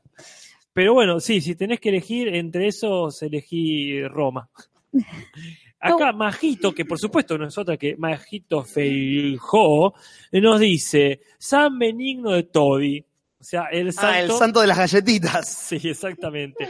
Igual dice, me llamo María José, o sea, nombre más católico imposible. A mi Claro. primogénito le pondré Jesús, o no, o sí. no, definitivamente no. Y acá viene el ganador para mí, que es Guido sin TW, o sea, sin Twitter, supongo, que nos responde Santa Ángela y Santa Dafrosa. Santa Dafrosa. Santa Ay, es como Dafrosa. que Algo que está dafroso, es- no sé, me da que no es no algo bueno. Pero también suena como algo de terciopelo, algo como que así, este, da- de- dafroso, como una tela da- Ah. Estela Dafrosa. textura tiene seguro. Sí, Como lo dafroso tiene textura. Te retrotrae a eso. Sí, es dafroso. Y acá Parkman dice, creo que es Maite, pero no entiendo el sistema. Así que me parece que tiraste cualquiera. No es muy difícil. El día de tu cumpleaños tenés un santo. Sí, Santa, Santa Maite. Puede ser. Cosas más raras se han oído. Mm. Nombre de mi hermana mayor. Igual, eh, cuando termines, podrías seguir con la recomendación de la noche. Sí, sí. Eh, no sé si quedaban. No te quería interrumpir, no, pero no, acá, acá no queda nada. Ya está todo, este, ya se vendió todo el pescado. Ahí está. porque tengo una recomendación que en realidad es una recomendación de Germán Leal, a quien le agradezco muchísimo. Eh, la puso en la comunidad, te lo transmito, así que pueden ir a buscar y linkear desde ahí, que se llama su recomendación The Mortified Guide, que es una serie reality show de TV que está en Netflix. Eh, busqué un poquito la historia de dónde sale y es así, el creador de esta serie en el 2002 va a la casa de sus padres, encuentra, revolviendo cosas viejas, una carta de amor que él había escrito, se la pone a leer y se empieza a cagar de risa y dice, "Mm, ¿qué pasa si esto lo llevo a un lugar escénico? O sea, muy la Claro. faraona. Claro. Este, lo lleva al lugar escénico, es un éxito y dice, ¿y qué pasa si invito a más gente? Y más exitoso aún, o sea, esto se empieza a multiplicar. Eh, entonces, muchísima gente iba al escenario y leía ya no solo cartas, sino diarios íntimos, charlas de chat, eh, cómics que habían hecho cuando eran niños. Eh, hay muchísima, hay un chabón que es increíble. Eh, tenía un cangrejo de mascota porque los padres no querían que tenga un perro, un gato, Ajá. una mascota de verdad, digamos. Claro, claro. Entonces el pibito tenía un cangrejo, le diseñó todo un laberinto que a, a vos, Casper, creo que te eh, encantaría porque son esas cosas así como súper épicas con un montón de pasadizos y le había diseñado todo un sistema de puntajes al laberinto ¡Wow! Qué grande. Y tenía guardadas todas las tablas con los puntajes que había hecho el cangrejo ¡Wow! eh, y los tiempos eh, del, del cangrejo. Bueno, y así Qué buena hay película. eh. Los tiempos del cangrejo. De Leonardo Fabio. Ah, es la, es la segunda parte de la de Piazzola. Ah, sí, los años del tiburón. Y después vienen los tiempos del cangrejo. Claro que sí. Este, hay muchísimas. Bueno, la cuestión es que el, el tipo hace una película primero de todos estos testimonios, como documental, Ujú. Y después sale la serie en Netflix y sacaron distintos formatos, podcasts, eh, radios, bueno, que más o menos lo mismo, pero libros, un montón de formatos en relación a The Mortified Guide. Eh, hay por, y a mí lo que más me llamó la atención, que después digo, claro, por esto es divertido, porque creo que cuando somos adolescentes pensamos que algo nos va a dar la respuesta, va a ser la llave para solucionarnos la, solucionarnos la vida, Claro. y nos obsesionamos tanto con eso, y por ahí estamos años obsesionados, entonces todos los diarios tienen alguna obsesión que atraviesa el diario. Por ejemplo, hay una mina que vive en un pueblo rural y la piba, o sea, en ese pueblo es muy de feria yankee, donde Sí. llevan animales y eso. Sí, sí. Y ella dice, "Mm, no soy popular, estoy en como el grupo de las raras. Yo creo que si tengo un chancho, voy a ser popular. ¡Wow! Excelente estrategia. Buena, buen pensamiento. Sí, sí, muy bien. Esa lógica me encanta. Acá, eh, el, eh, perdón, eh, Gonza Revelo nos pide por favor que recordemos cómo es esta serie de la que estamos hablando. Yo creo que no sé si deletrearla, pero de- decirlo con cierta lentitud porque es en inglés. The Mortified Guide. Ajá. La guía de los mortificados. Perfecto. Y Lucas Pilechi nos dice, llegué de la facultad, los escucho desde la ducha. Hola, Con Lucas. Esa eh, hermosa y se- seductiva y sugerente costumbre que tiene. Y me encanta porque Lumen también es- habla en el chat. ¿Cómo hace? Y sí, este, yo supongo que eso no está alterando tu labor. Meterse en el chat no perjudica lo- los botones que está manejando. Pero bueno, a mí me gustaría eh, eh, también verla y quizás, porque ya lo hemos hecho, nosotros no hicimos nuestra propia eh, Mortified Guide. Sí. Claro. Tengo mucho miedo de pronunciarlo mal. No, Mortify Guide. Este, porque tuvimos eh, el podcast este donde revolvimos nuestro cajón de la boludez y qué sé yo. Sí. Después podríamos robarle un poco más el formato, quizá, y hacerlo más prolijo. Claro. En fin. Este está para quienes quieran encontrarlo más directamente en la comunidad de Facebook que te lo transmito. Germán Leal puso el enlace del tráiler, está en Netflix, o sea, Ah, bien. así que está dando vueltas por ahí la información. No, y la mina esta, por ejemplo, está Sí. años, todas las entradas de su diario son en relación a que ella quiere un chancho y son graciosísimas como la obses el nivel de Se obsesión obsesiona con el tener un chancho. todos los episodios son temáticos. Entonces, por ejemplo, hay uno que es en relación, el primero creo que es en relación a la educación sexual y una de las pibas, una de, bueno, una mujer grande, dice, mi mamá era muy hippie y yo a los cuatro años le pregunté de dónde venían los bebés y mi mamá me sentó en el sillón y me explicó todo, como, pero sin ningún tipo de tabú. Me dice, y yo me quedé congelada, me encerré en la habitación y acá están todos los dibujos que hice y se proyectan Oh. y se proyectan en la pantalla atrás y son excelentes, porque aparte se nota que la madre hippie como que le transmitió como una felicidad en relación al cuerpo Claro. y a la sexualidad, sin ser pornográfico, o sea, sino que en relación a la libertad justamente, y la piba hace unos dibujos fantásticos y los tiene todos guardados.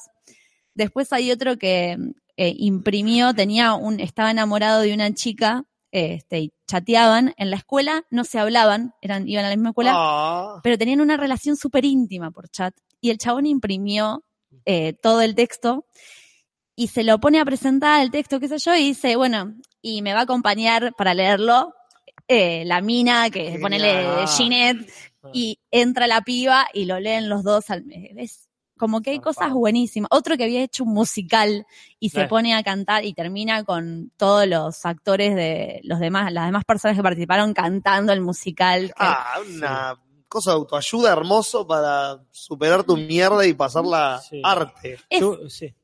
No, eso es fantástico porque te habla de distintas personalidades, o sea, distintos tipos de personas, Claro. de la singularidad y de que, sí, de, de buscarle la vuelta a la vida para poder, o sea, es un- tiene un mensaje súper positivo, Claro. pero desde un lugar recontra poco solemne, o sea, se, Bueno, No hay es- un chancho, claramente.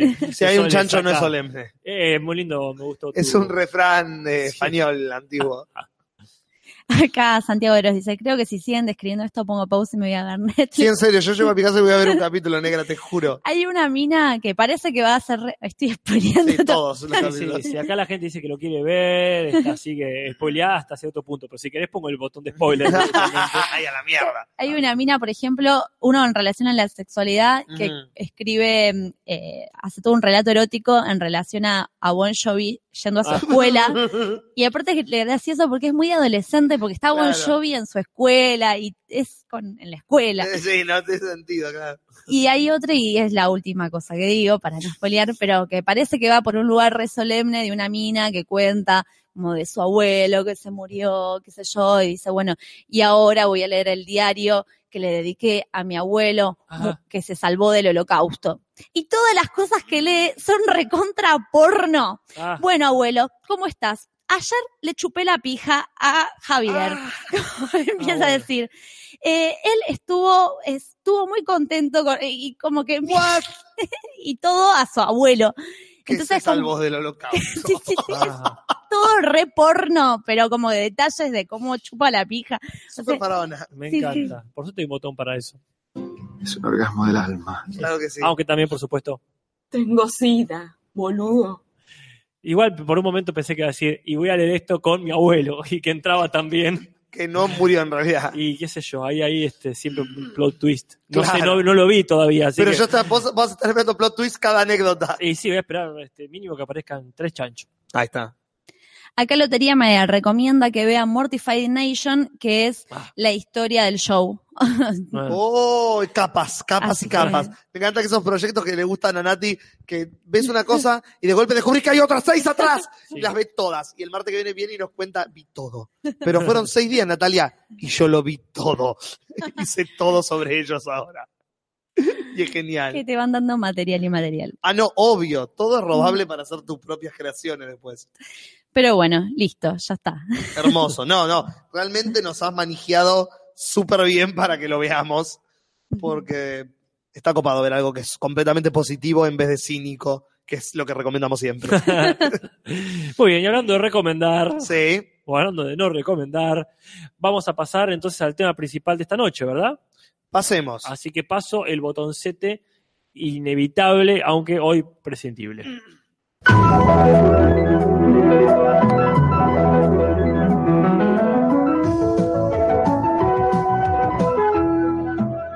Luchemos por los spoilers. Hermoso.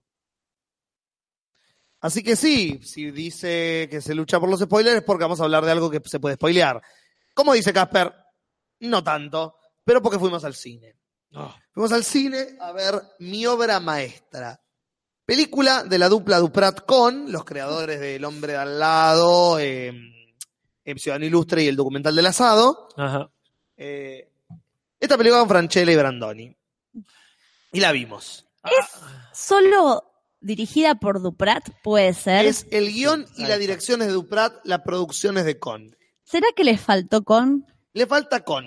Y le sobra Duprat. Le sobra Duprat, pero por todos lados. Porque eh, no, no estamos haciendo esto que hacíamos antes tan prolijamente de poner guion, actuaciones. No, no lo hicimos. No pasa nada. Porque no sé si se puede igual con esta. Y sí, es verdad, ahí yo no sé qué punto se puede destacar. Pero también es cierto, como hemos comprobado muchas veces, sin ir más lejos, en nuestra querida The Room, Sí. cuando tu guion lo dirigís vos, es muy posible que la pifies. Sí.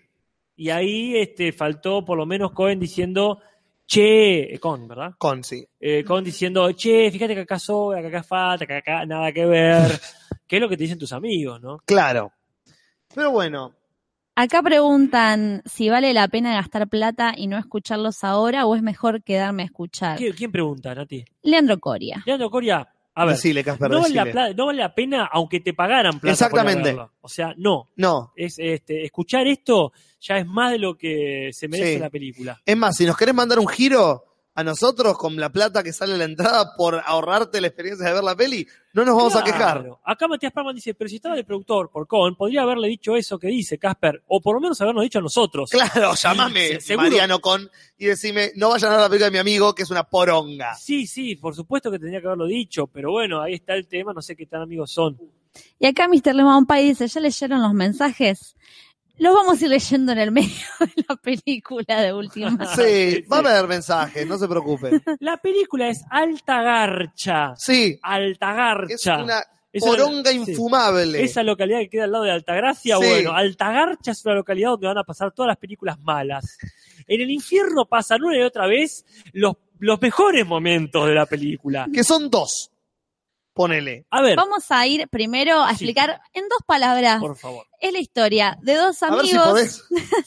dos amigos. Uno es artista plástico, y, eh, pintor de los de antes, que pintaban, con le metían dedo y todo. Y el otro es el que, Hay algunos de ahora que hacen eso también.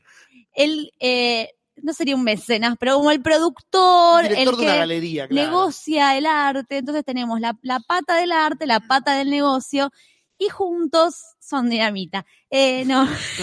Me Casi estaba por tomar agua, Natalia. No, como que ellos dos tienen una amistad, entran siempre como en un círculo vicioso donde el artista deja mal parado al comerciante porque, eh, no sé, va a vender una obra y de repente lo hace quedar mal porque le pinta una pija y el cuadro era para una gente rica y poderosa católica. No se vio nunca en el cine eso. ¿eh? Este, y siempre como que tienen una amistad así, donde el artista no tiene dónde quedarse muerto, está endeudado, muy pedante, soberbio. Y el otro lo quiere sacar adelante, porque al mismo tiempo el otro se hace la vida, o sea, se hace toda su guita a través de este tipo artista, Claro. pero bueno, ya está en la decadencia, ya no da un mango. Claro. La película está contada de varios puntos de vista. Al mismo tiempo y Sí, repetidas veces. El punto de vista desde el, eh, el personaje que la narra, el punto de vista del espectador que lo está viendo, Sí. el punto de vista de los personajes secundarios que repiten lo que ya dijo algún personaje protagónico. Sí. Entonces, lo re- eh, es la historia más que de una estafa o una amistad, es la historia de una redundancia Sí. y de los lugares comunes. Uf. Porque yo no sé a ustedes qué les pareció eso, Dios. pero es a los chicos que eh, no se preocupen por los spoilers porque la película es obvia. No hay spoilers porque no pasa nada. No hay conflicto. No, bueno, conflicto hay, lo que pasa es que Bueno, pasó, eh, tampoco, Juli, este, tampoco hagas leña del árbol caído. O sea, la película tiene un conflicto bastante boludo, porque es predecible. Lo que pasa es que no resiste una hora que, una hora cincuenta de película. Ponele, son casi dos horas de peli, sí. A mí me hace acordar, ¿vieron esta película que está basada en otra, que está Rodrigo de la Serna y Oscar Martínez? Claro. Es eh, Eh, la de, eh, la del paralítico y el negro. Que es la En España historia, le pusieron así. una historia solemne sobre la amistad, sobre la vida y sobre los deseos que uno tiene para su vida. Bueno, un poco es eso, la- el estereotipo de película yankee de la Claro. amistad. La- todo lo bueno triunfará. Claro, es eso. Cuando los veo ahí a los dos frente en, el- en la quiaca, En el final. ah, mirando las montañas, es esta película es una película yankee pedorra. sí. Claro, Pepe Es una película de Hallmark. Claro. ¿Te acuerdas de la película de Hallmark? Pedorras de la tarde. Sí. Eso es esta película. ¿Por qué pasa esto? ¿no? A ver, ustedes corríjame si me equivoco. Dale. Porque la película arranca de- eh, evidenciando más o menos todo esto, lo, lo que dice Nati, ¿verdad? Y hacia la mitad, o por lo menos un tercio de la película, tiene un accidente fulero, Brandoni, Sí. y queda ahí medio con, se le falla la memoria. Entonces, Franchella le empieza a contar exactamente todo lo que ya vimos, suma data después, Pues sí, pero Brandoni tuvo una vida eh, de la edad que tiene Brandoni. ¿Por qué elige cortarle las partes que vimos de la película y no las partes de la vida de la- del personaje que no vimos en la película? Y las partes que les cuentan son las que menos importan. Además, Pero entre la remarcada y remarcada de, de por qué son amigos, de que son amigos, de que está mal, viene lo obvio de, ah, matame, matame porque me, me quiero matar. Y este, eh, la, la- la intriga no dura mucho, o sea, nos damos cuenta al rato de que en realidad no lo mató y que, y que si está yéndose a la concha de la quiaca, eh, Franchella, es porque lo tiene al viejo metido ahí. claro. Que aparte ya en el trailer también poco te muestran eso. Sí, No, hay, hay, hay un grave error de, este, de conceptos. de conceptos, totalmente. Y aparte, repiten algo que ya es típico de esta dupla, que es hablar sobre el arte contemporáneo. Sí. O sea, ya lo vimos en Ciudadano Ilustre, ya vimos en otro, ¿cómo se llama? La que... en, este, la- en el... eh, es, eh, el artista es- El, la- El el artista- tipo de al lado, el hombre de al lado. El hombre al El lado, tipo el de al El lado. artista es la primera de ellos dos, Claro. que habla el tipo que falsifica arte del viejo, Sí, ¿no? Y no dicen nada nuevo, No. dicen lo mismo. Yo soy un viejo que quiero pintar como los viejos de mi época y los nuevos de ahora hacen lo que hacían lo- los Ay. nuevos de hace 100 años. Ya sabemos Es eso. como agarraron un libro de lugares comunes del arte y tocan todos como, ay, este tipo que cuelga cosas deportivas como si fueran arte. Ya lo hizo Duchamp. ¡Ay! shh, shh". sea, es- vamos a mencionar a toda la gente obvia. O sea, esto lo hizo Duchamp. Podría ser Picasso, ¡Ah, como Van Gogh. ¡Qué loco! Tienen perdido por ahí, perdido por ahí en la oficina de, ¿cómo se llama? Em, De Frigerio. Sí. Frigerio, ay, Frigerio. Frigerio. Sí. Como refrigerio. Sí, exactamente. Genial, bárbaro. Tienen ahí perdido en el escritorio, medio desenfocado, eh, el, el Jesús eh, crucificado de León Ferrari en un avión de, este, de combate. Y es la única referencia más o menos. eh, n- o sea, Más creativa y más- Sí, men- menos usada. Claro. Ah, De todas formas, León Ferrari es alto grosso, ¿no? Sí, obvio, obvio. Eh, entonces, es, es- basta, chicos, de lugares comunes. En un momento, cuando los van a descubrir, viene un hippie rastafari de España que dice, y ahora me tengo que volver. A pesar de que me, esté- me miran con cara de matarme, voy a decir, nadie sabe que vine para acá. Posta. Hace falta decir, nadie sabe que estoy acá, no puede decir otra cosa parecida. Mínimo, ah, le dije a mi familia que me iba para Mar de las. Pampas y me vine a Jujuy. Mínimo. Porque para quienes no sepan, que no, No. vieron la película y vamos a contarles un poquito Sí, qué El hilo pasó. argumental, si se puede. O sea, la cuestión es que en un momento esto de que el artista no rinde, no rinde, no rinde, entonces dice, bueno, en un momento tuvo, tiene un accidente este artista, queda como medio en una especie de coma, está en una clínica un montón de tiempo, y la cuestión eh, que lo, lo explico más rápido porque Dale. La cuestión es que lo hacen pasar por muerto a. Brandoni para sacar plata, porque Vendiendo claro, todos los artistas una vez que mueren, por lo general empiezan a levantar guita. Entonces dice, bueno, te meto en una cabaña en La Quiaca a pintar obras, este, mientras yo las vendo en Dubai y nos llenamos de guita. Entonces ahí aparece este español que dice Casper en la casa de la Quiaca, descubre que en realidad no está muerto Brandoni y dice, bueno, yo ahora soy muy buena persona, entonces lo voy a denunciar a Claro. Brandoni y a Franchella por, eh, son unos estafadores, Claro. están estafando a la gente. Si ahí lo hubiesen matado ¡Ay, Dios! al español, Por lo menos. Porque le dan un veneno, pero el veneno no funciona. Y te lo explica Franchella. Por las No dudas. funcionaba porque ya estaba Vencido. vencido, porque había pasado muchos años. No se olviden que pusimos cartelitos de que pasaron cinco años, de que antes de dos años, lo que mierda sea. Dios. Pero por lo menos si lo hubiesen matado, Es una Eh, película que le huye al conflicto. a lo Alex de la iglesia, que de Claro. repente se vuelva re cínica y Sí. le revientan la cabeza contra eh, la mesita ratona. Es que yo pensé que Franchella después lo iba a matar a Brandoni, Ojalá. porque no le quedaba otra. A Se ver. fue el gallego y Brandoni tenía que estar muerto, porque si me denuncian y yo pruebo que está muerto, la Claro. denuncia no tiene patas. Claro. Como que algo de oscuridad, algo de conflicto, algo de que Nada. la- la- cada vez que hay un conflicto lo resuelve como en una impro, Bueno. auto- automáticamente. Y a ver, y hay conflictos que no digo que no haya, lo que se debe venir de lejos. Por ejemplo, yo les voy a decir, eh, muchachines de este, de este podcast. Yo tengo un artista loco, provocativo, un viejo choto que me quiere arruinar la vida. A mí, que soy un tipo estructurado, metódico, que vende cualquier cosa. Entonces, le voy a encargar un cuadro recontra importante en un momento que está medio borracho con ganas de bardear. No obstante, el cuadro lo voy a llevar sin verlo Sin verlo. a la exposición de la que depende prácticamente su destino. A. Lo, lo llevo y le encargo a alguien que chusmee lo que hizo el tipo, al del flete por lo menos. B. lo llevo envuelto fácil como para poder levantar así un poquito el paquete y ver lo que tiene. O C, lo llevo envuelto eh, herméticamente y no lo veo hasta que se despliegue adelante de todos. ¿Qué elige Franchella, Nati? La última opción, la del envoltorio hermético. Y no tiene la E, que es no se lo encargo a ese viejo borracho. No, ahí está bien, porque es el amigo, yo te entiendo eso, que, que, que tenga así, bueno, después se explican que le debe mucha guita, en el sentido que le debe su, su fama de vendedor de arte, Franchella, a Sí, Brandoni, porque en su momento, en vez de dejarlo tirado, agarró y, y le hizo el aguante. Eh, lo único que me hubiese llamado la atención, en la tremenda caja que llevan el cuadro, yo dije, va a estar Brandoni ahí. Sí, ojalá. Va a estar Brandoni adentro del ataúd ese donde llevan el cuadro. Pero no, ni siquiera. Le dibujó una poronga gigante, La literalmente. primera idea que se le ocurrió al guionista. Sí, ahí al cuadro ese y cuando, y cuando lo despliegan dicen, oh, todo es cara de, ¿quién lo hubiera dicho? Había arruinado el cuadro. Eh, no, y aparte que ya te muestran que ellos tienen una relación así recontra enfermiza donde siempre pasa lo mismo. O sea, en la escena anterior vemos que Brandoni le pega tres tiros a un cuadro y inmediatamente después de eso eh, Franchella le ofrece hacer Claro. el otro laburo. O sea, Como es si no como... hubiera pasado nada. o son recontra enfermos y se lo buscan. Ah. Sí, Eh. pero la película no va por ese lado, como que no juega una relación enfermiza entre los dos personajes, juega como una relación súper naturalista y de compañeros, que es como, sí, pero esta gente no está normal de la cabeza. Yo creo, sin embargo, que es todo un experimento social de, de y Duprat, sí, y que después van a hacer la misma, la misma película, pero con un diferente montaje, es decir, con las escenas cambiadas de lugar, y va a ser otra cosa. Porque no, no puede ser que hayan hecho esto. No. Ah, ¿qué- ¿Qué edad tienen? de Son gente de cuarenta y pico de años, imagino. Mm, Bueno, ojalá que no, ojalá que sea gente con mucho frío y que estén haciendo No, no, cosas son gente que- joven. Qué pena esto.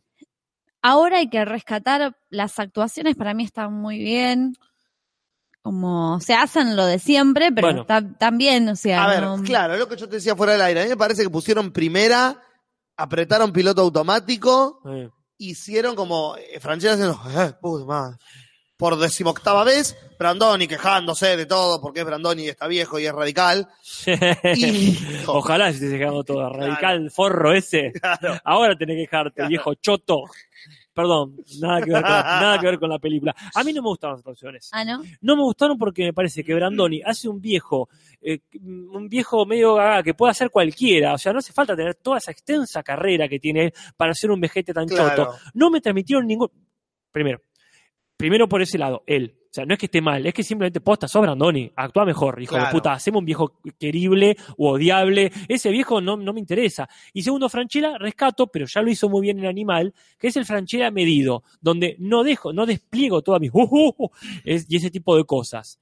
Eh, rescato que tiene este, eh, este equilibrio entre ser gracioso, pero tampoco eh, irse al otro lado. Pero ya lo vi en animal, donde me pareció algo meritorio este, esta contención. Ahora, ¿qué pasa? Ninguno de los dos, y eso que mi tema, así como otros tienen el- el- la pareja, otros tienen eh, la relación eh, padre-hijo, madre-hijo, lo que sea, eh, a mí me gusta el tema de la amistad, es Sí. mi tema favorito, y en ningún momento me transmitieron nada estos dos amigos. O sea, verbalmente estaba todo, pero en ningún momento se dan un abrazo, este banco, los dos ahí comiendo picada en, en Jujuy. En ningún momento dije, qué lindo, ojalá yo llegue a viejo así con un amigo que me lleve a la quiaca y, quiera matar un español por mí. Claro. Entonces, no, eso no, no me transmitió en ningún momento. Entre muchas otras cosas de la película que me parecen que no cierran. A mí, ahí sí me pasó, yo me emocioné un poquito Bueno, cuando le dicen en el hospital eh, que lo quiere eh, y se quiebra Brandoni, los dos se quiebran y se dan un abrazo, yo me emocioné ahí y dije lo mismo que decía de Truman, o sea, por más de que la película sea una mierda, si los actores eh, la, están bien parados, o sea, y se plantan, pueden construir algo. Sí, a mí me parece que tiene dos momentos buenos la película entre toda la pasofia que es inmirable. Ese momento del hospital me parece que pudieron pelar un chiquitín porque no sé, el director había ido a hacerse un sándwich en ese momento, entonces dijo, actuemos, actuemos, se dijeron y hicieron eso. Y el momento cuando el español va al baño y ellos, y vos sabés lo que están pensando los dos y ninguno de los dos está diciendo. Y la escena se queda como un minuto y medio con ellos dos en silencio hasta que Franchella saca la pastilla. Y me pareció que ese momento estuvo muy bien logrado fílmicamente, como que la, la cámara se queda en ellos dos y vos estás mirando lo que están pensando. Los dos están pensando en matarlo. Pero ninguno lo está diciendo. Y ese momento me pareció que estaba muy bien. En una hora y 95, en una hora 55 de, de- de- de duración. Dos Claro, minutos. sí. Sí, sí, yo digo, todo es una mierda, pero bueno, ese momento de, del abrazo se lo rescato. Y seguro, los- sí, seguramente varios momentos rescatables, pero a mí la verdad que estaba eh, tan obnubilado por, por lo que no podía creer que estén haciendo. Y después tiene otras partes que son abiertamente un robo, hablando de estafa. Sí. O ya, ya el título, ¿no? Historia de una amistad, una Tachado. tachado, estafa, lo que sea. Con, con el momento ese de Franchella yendo a ver a la gente caminando por el parque. No, sí, sí, sí. ¿Para qué, no? Sí, sí. Y muy, No. muy viejo, muy como, si lo hacían en principio del 2000, ponele, Claro. Claro. que es medio momento nueve reinas, Es muy ponele. eh, Nueva Reina, muy eh, Burman, muy película de Daniel Hendler. Ah, Eh, y ese momento de Brandoni va a ver a la novia joven y en- entra y está garchando y se tiene que quedar abajo de la cama y después la escenita con el novio en bolas, es como, ¿qué de golpe esto es una comedia tipo Cohen versus Rossi? ¿Qué está pasando? No, y la gente en el cine, no sé en qué horario fuera. Se reía. Se cagaron de risa toda la película. La nuestra también. se rieron bastante, eh, se rieron bastante. Yo Yo creo no sé que... si nosotros somos demasiado cínicos y demasiado hijo de puta o la gente es demasiado pelotuda. Una cosa, primero, no, No quita, la, otra. No. Pero, y más allá de toda la pelotudez que tenemos, y que somos muy cínicos, a mí me, me parece que solemos apostar, bueno, no sé, Juli, vos decirlo por vos mismo si querés, Dale. pero solemos apostar a que el cine nacional está mejorando. El y- ángel. Y, que podemos, claro, por supuesto, y que podemos robar bien por un lado y ser originales por otro. Acá no está ni bien robado ni es original. No. ¿Qué pasó, muchachos? Hemos hablado maravillas de una película argentina hace menos de un mes. Sí. Y nos traen esto, como eh, desafiándonos a que mandemos toda la mierda. Bueno, eh, yo no sé cuánto más tenemos para decir todo esto. ¿Quedó algún ítem, algún personaje secundario, algo que nos No interese? hay personajes secundarios, ¿entendés? Ni eso tiene. Frigeiro, que Frigerio está Ah, ahí, está con bien. la peluca, Frigerio con peluca. decíamos, cine, ¿cómo se reinventó ella? Porque ella de ser una modelo, conductora de Viva la Diferencia, de repente está en todas las películas argentinas. Ah.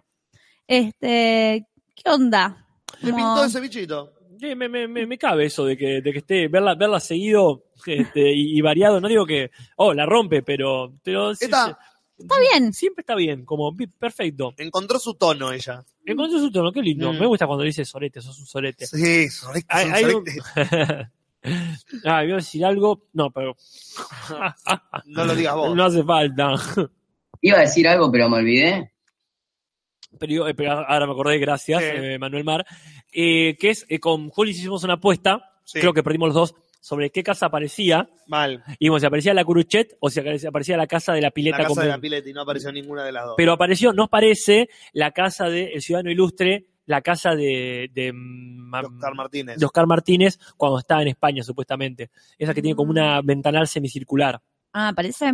Nos pareció que apareció. A él le pareció, yo no vi la peli, así que no tenía punto de Ah. referencia. Eh, sí, true. Mirala, Juli, mirala. La ya. Sacate, sacate el gusto de lo que acaba de ver Es mirando cierto. eso. ¿En el museo es o no? Que el museo circular Ah, también Claro, cuando le van a vender la pintura a los árabes. Está- es como todo un museo circular ahí. Claro. Sí, o, la, o cuando él está viendo ahí como una playa Sí. Con unos- unas rocas y sí, no sé, hay Sí, varias. Lo que hay que, para mí, diferenciar, en, eh, que por eso no pasa, es que Duprat y Con tienen como un presupuesto muy diferente a todas esas Ah. otras películas que vimos, que está la casa, no sé, como que, Claro. como la del ángel, que acá Lumen dice como que está cansado de que necesitemos, no dijiste vos, que necesitemos eh, productoras de otros países para producir, es, Es que el tema es que es muy difícil, y lo vivimos de cerca ahora. Eh, claro. es muy difícil producir en Argentina para, o Sobre sea, todo no, ahora. no hay plata para el arte, no hay plata, o sea, y somos, no ten- en comparación a otros países, o sea, es muy difícil. Entonces entiendo que reciclen 800 mil veces una casa porque la consiguen Claro. prestada porque está vacía seguramente y, la, y es alguien copado que le gusta el cine, Eh, pero sí. Después en cuestiones de fotografía, todas esas cosas están muy, muy bien. Está bien, está bien. Es como que para hacer una película que sea visualmente mala, hoy en día tenés que ser un asco. Porque ya, está. Si llegaste a este punto de, de la carrera de un cinematógrafo en el que lo contratás, tenés una carrera de como Connie Duprat, de cinco películas ya encima, la película va a estar bien visualmente, obvio. Lo que pasa es que es eso. Se tienen que agarrar de esas cosas porque después el resto es como. Ah, mira qué interesante la imagen de Franchella fumando ahí en donde verga sea que esté. Mm. Después no hay contenido. No hay contenido. Pero, sí, Nati, ¿vas a decir algo o abriste la boca para comer otro Después, después lo digo. No, después no, ahora tiene que ser ya, el después no existe. No, que, Juan mínimo un crédula postero. que para mí lo peor que tiene, que no me acuerdo si lo hablamos antes de empezar el podcast o ahora, o en este último rato, O todavía no. O antes de empezar el podcast, pero de empezar allá hace casi tres Claro. años el podcast. Pero que tiene todo lo, co- lo correcto, o sea, el mensaje que da supuestamente como que no murió nadie, Mm. eh, Franchella se quedó reflexionando sobre lo que hizo. Salvaron los com. Eh, claro, la obra de arte de la pija al final le había servido al tipo que se la habían hecho porque al final se volvió una obra famosa. Como nadie sufrió en el hacer de esta película. No solo nadie sufrió, sino a todos les fue mucho mejor. como, Claro. este, eso, como que... No, es pedante, estúpida, vacía de contenido, Ah, mal dirigida, parece una canción de Shakira. eh, sí, eh, comúnmente actuada. Es. A mí me pasó que yo terminé de ver la película y no sabía qué trataba. Ah, Como que yo te digo, ¿de qué trata la película? ¿Pero de qué trata la película? No, sí, sí. ¿De qué Para trata la mí película? puede De una ser un- claro, Mm. lo dicen. O, o de una estafa. Porque trata de un montón de cosas. Después un primer acto que es el artista que no puede vender sus obras. Bueno, si ese es el arco de la película. No, no, no es más el arco de la película. Ahora el arco de la película es eh, perdió la memoria el protagonista y tiene que recuperar. Bu- Bueno, ok. Bueno, desarrollame a ver, se quiere morir. Ah, ok, bueno, desarrollame. No, no es más el arco de la Sí, película. ese Ahora el arco sentido- de la película es la estafa. ¿Qué? qué- Decidiste película la concha de tu madre. En el sentido que no profundiza, sí, estoy de acuerdo que es como que queda todo tibio. Todo Ah. muy tibio. Mal. Eh, Pero supuestamente es la historia de una estafa. Así es. O al menos eso dice tachado por ahí el título. Sí. Entonces, como es la historia de una estafa, a nosotros se nos ocurrió una consigna. Yo me quedé sin batería en el celular. Opa, que opa, voy a opa. pasar Sí. a acercarme a Natalia. Así como la última vez, tengo que empezar a traerme el cargador. Sí, la verdad. O sea, acá tenemos uno que se olvidó, Sí, no sabe quién. está- lo que pasa es que no hay enchufe acá. No, acá no, olvídate, no, pero tenés que, lejos. tenés que hacerlo antes, Juli, organizar. Yo creo que mi celular se está muriendo porque lo tengo cargado todo el día. es posible. Igual se, ca- se descarga. Quizás, fíjate, quizás se, se joda por eso. Maldita sea. Ahí no sé cómo. ¡Ah! No soy médico, no sé ¡Qué cómo ironía! funciona. Pero bueno, chicos, sí sé cómo funciona eh, el Facebook y la gente deja un mensaje y nosotros lo recibimos. Así yo estoy poniendo acá, está medio lenta la conexión acá, pero voy cargando el, el- el- la página donde la gente nos manda sus mensajes. este no es, decís. Me parece que este es el primero. Bueno, Creo, por lo que estuve pispeando antes que se me termine la batería. ¿querés Ah. leerlo o lo leo yo? Sí, lea usted, lea usted. Estafas, dos puntos. Cada vez que se devalúa el país, cada 15 días aproximadamente, me siento estafado. Siento que si se pudiera medir el esfuerzo, cada unidad de esfuerzo vale menos y menos. En otro plano, me sentí engañado cuando teniendo entre 8 a 12 años, mi familia, al saber que tenía fobias a los aviones, me decía que esta vez íbamos a viajar a Córdoba en micro y yo caía como el mejor. Mi hermano aprovechaba para sacarme fotos en estado de pánico cuando me enteraba de la verdadera noticia. Otra estafa. A la salida de un boliche me vinieron a robar y yo accedí con mucha amabilidad y tranquilidad a darle la billetera diciéndole, banca que te extraigo los 40 centavos para pagar el bondi. Protocolarmente el delincuente sale corriendo y yo me pongo a esperar que aún con más tranquilidad, aún con más tranquilidad el bondi. Al rato lo veo venir y me dice, ¿en serio no tenés plata? Puesto que la billetera tenía exactamente aquellos 40 centavos. Igualmente, ya una billetera hecha con caja de Sindor tendría que haber despertado cierta sospecha. Yo sentí que estaba estafando la ilusión de aquel ladrón. Aún así, tuve que gastar otros 2,50 en otra Sindor para confeccionar una nueva billetera. La remera de Meteni nos manda esta hermosa reseña de billetera Sindor. Qué linda, qué linda anécdota. Acá tenemos otro mensaje más. Eh, no, este no. Sí, le agarro yo. ¿Estás Sí, eligiendo? Este no es de esta, es un mensaje que quedó después. Muy bien, acá este, voy a leer entonces uno de Gaby Dorfman, que nos dice, Olis, vengo a responder la consigna. Cuando tenía 8 o 9 años, quería vender mi Play 1 para poder comprar una PC. Lo que hice es hablar con mi abuela y con mi tío, perfecto, que tienen un negocio de computación. Genial, al dedo. Lo que habíamos quedado era que yo le dejaba la Play, la vendía y después le daba la plata a mi tío para armar la PC. Claro. Una vez que efectivamente se vende la Play, me llega mi compu nueva. Imagínense yo recontento, dice, ¿no?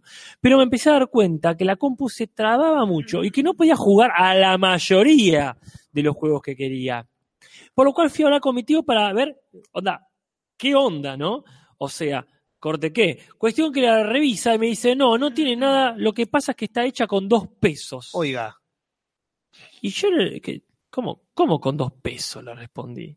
Y los 300 de la Play, recordemos que eran lo- los Proto 2000, mi Claro. Eh, y eso era guita todavía, eh, buena guita. Y él me responde que él nunca le había dado esa plata, que mi abuela solo le había dado 100. Wow. Me estafó mi propia abuela, dice Gaby Dorfman. ¿Pueden Parece creer? el título de un programa de Andrea Politi. Hoy me estafó mi propia abuela. Casos de la vida real. Totalmente. Acá te lo transmito. Dice, pasan mejores familias. Mi abuela le esconde la plata a mi abuelo. Y pero eso puede ser un instinto de supervivencia. Ahora que, que te vale 200 pesos tu abuela, ¿qué onda, loco? Bueno, en esa, Fuerte. claro. Es un tema medio generacional. Como de quién maneja la plata, Claro. eh, Ah. que si la maneja el tipo, entonces la mujer tiene que andar administrando de a, de a puchitos. Eso Claro. es lo que siento que pasaba con mi abuela. Entonces de repente se volvía retacaña, pero después te das cuenta que, claro, como que tenía que andar administrando esos puchitos. Sí, sí. Vamos con Ángelo Monti, que nos dice, Olis, quiero disculparme de antemano, porque seguramente es una historia muy extensa. Procederé a contar mi historia de cómo estafé a alguien. Ahí está, es lo que queremos Eso es lo que queremos. Esto pasó hace poco más de un año. Yo juego un juego online donde la mayoría de los jugadores son adolescentes desesperados.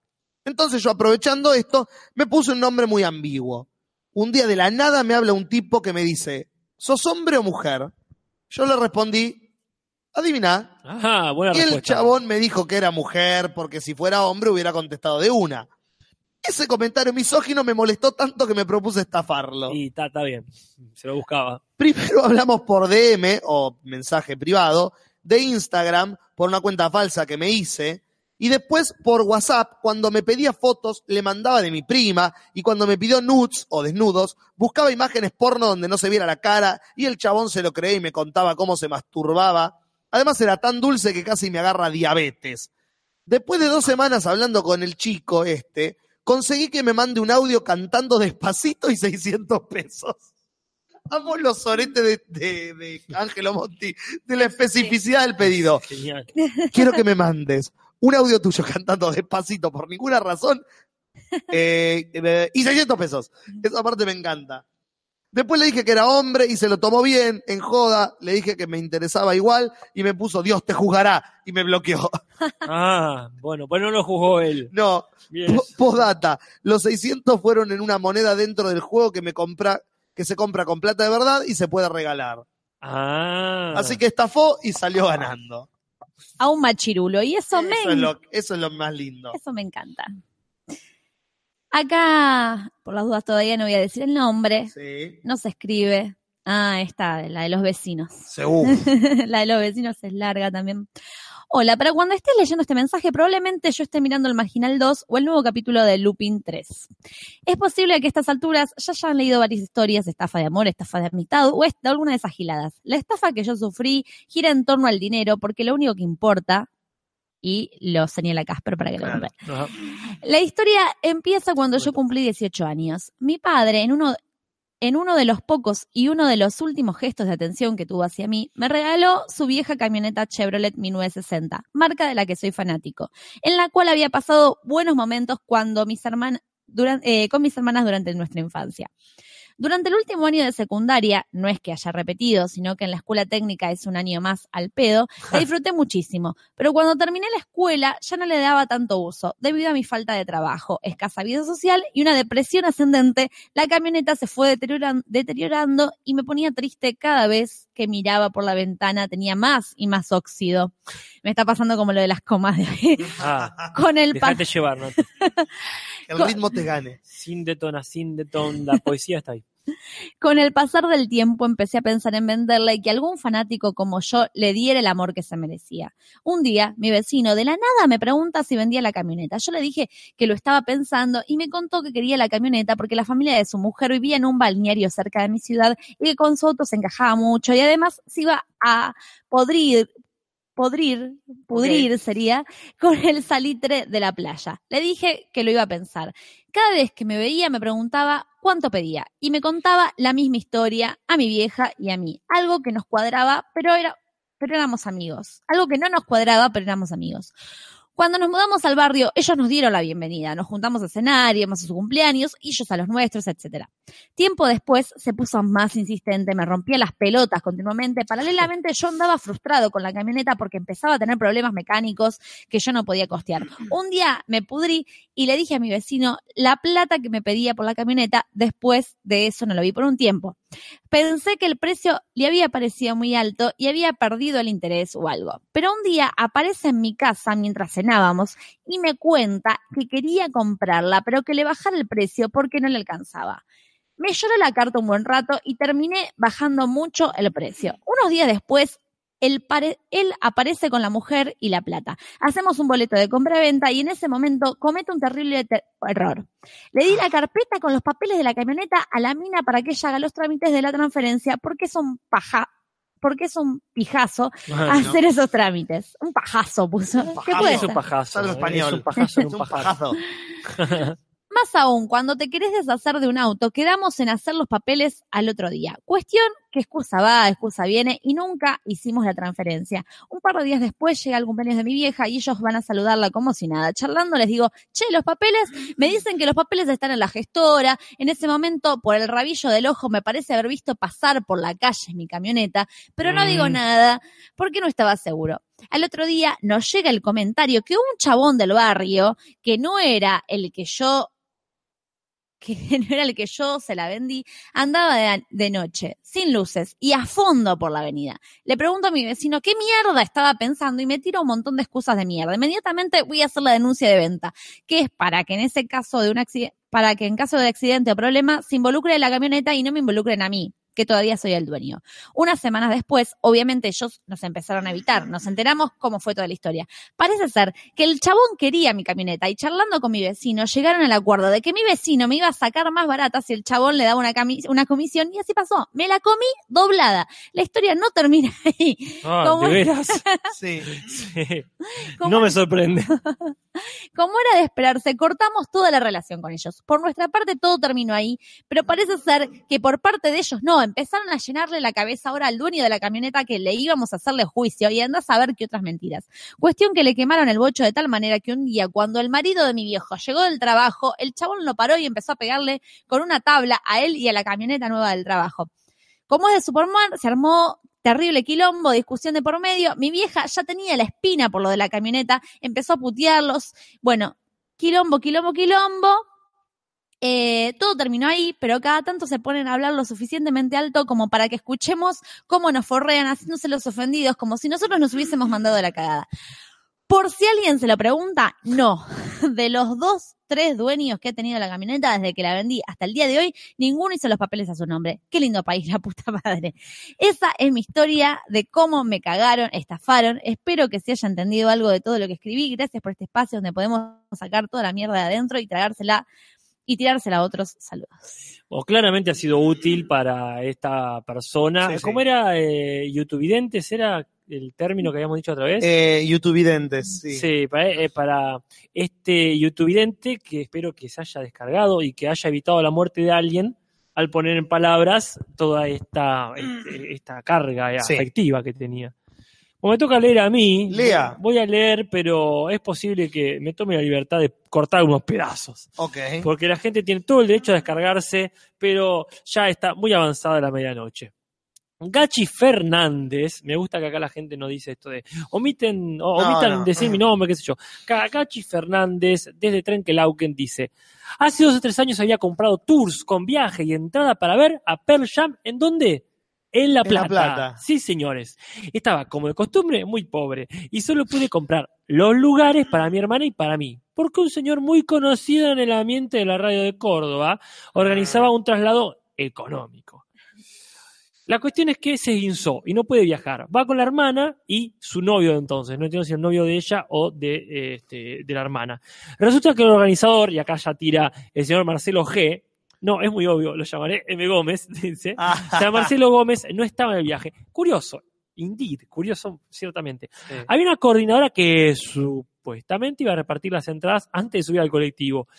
Luego las iba a repartir cuando todo ella acomodaba en sus asientos. No. Luego llegaba la plata y así pateando la de las entradas. Al llegar a destino dijo que no tenía las entradas.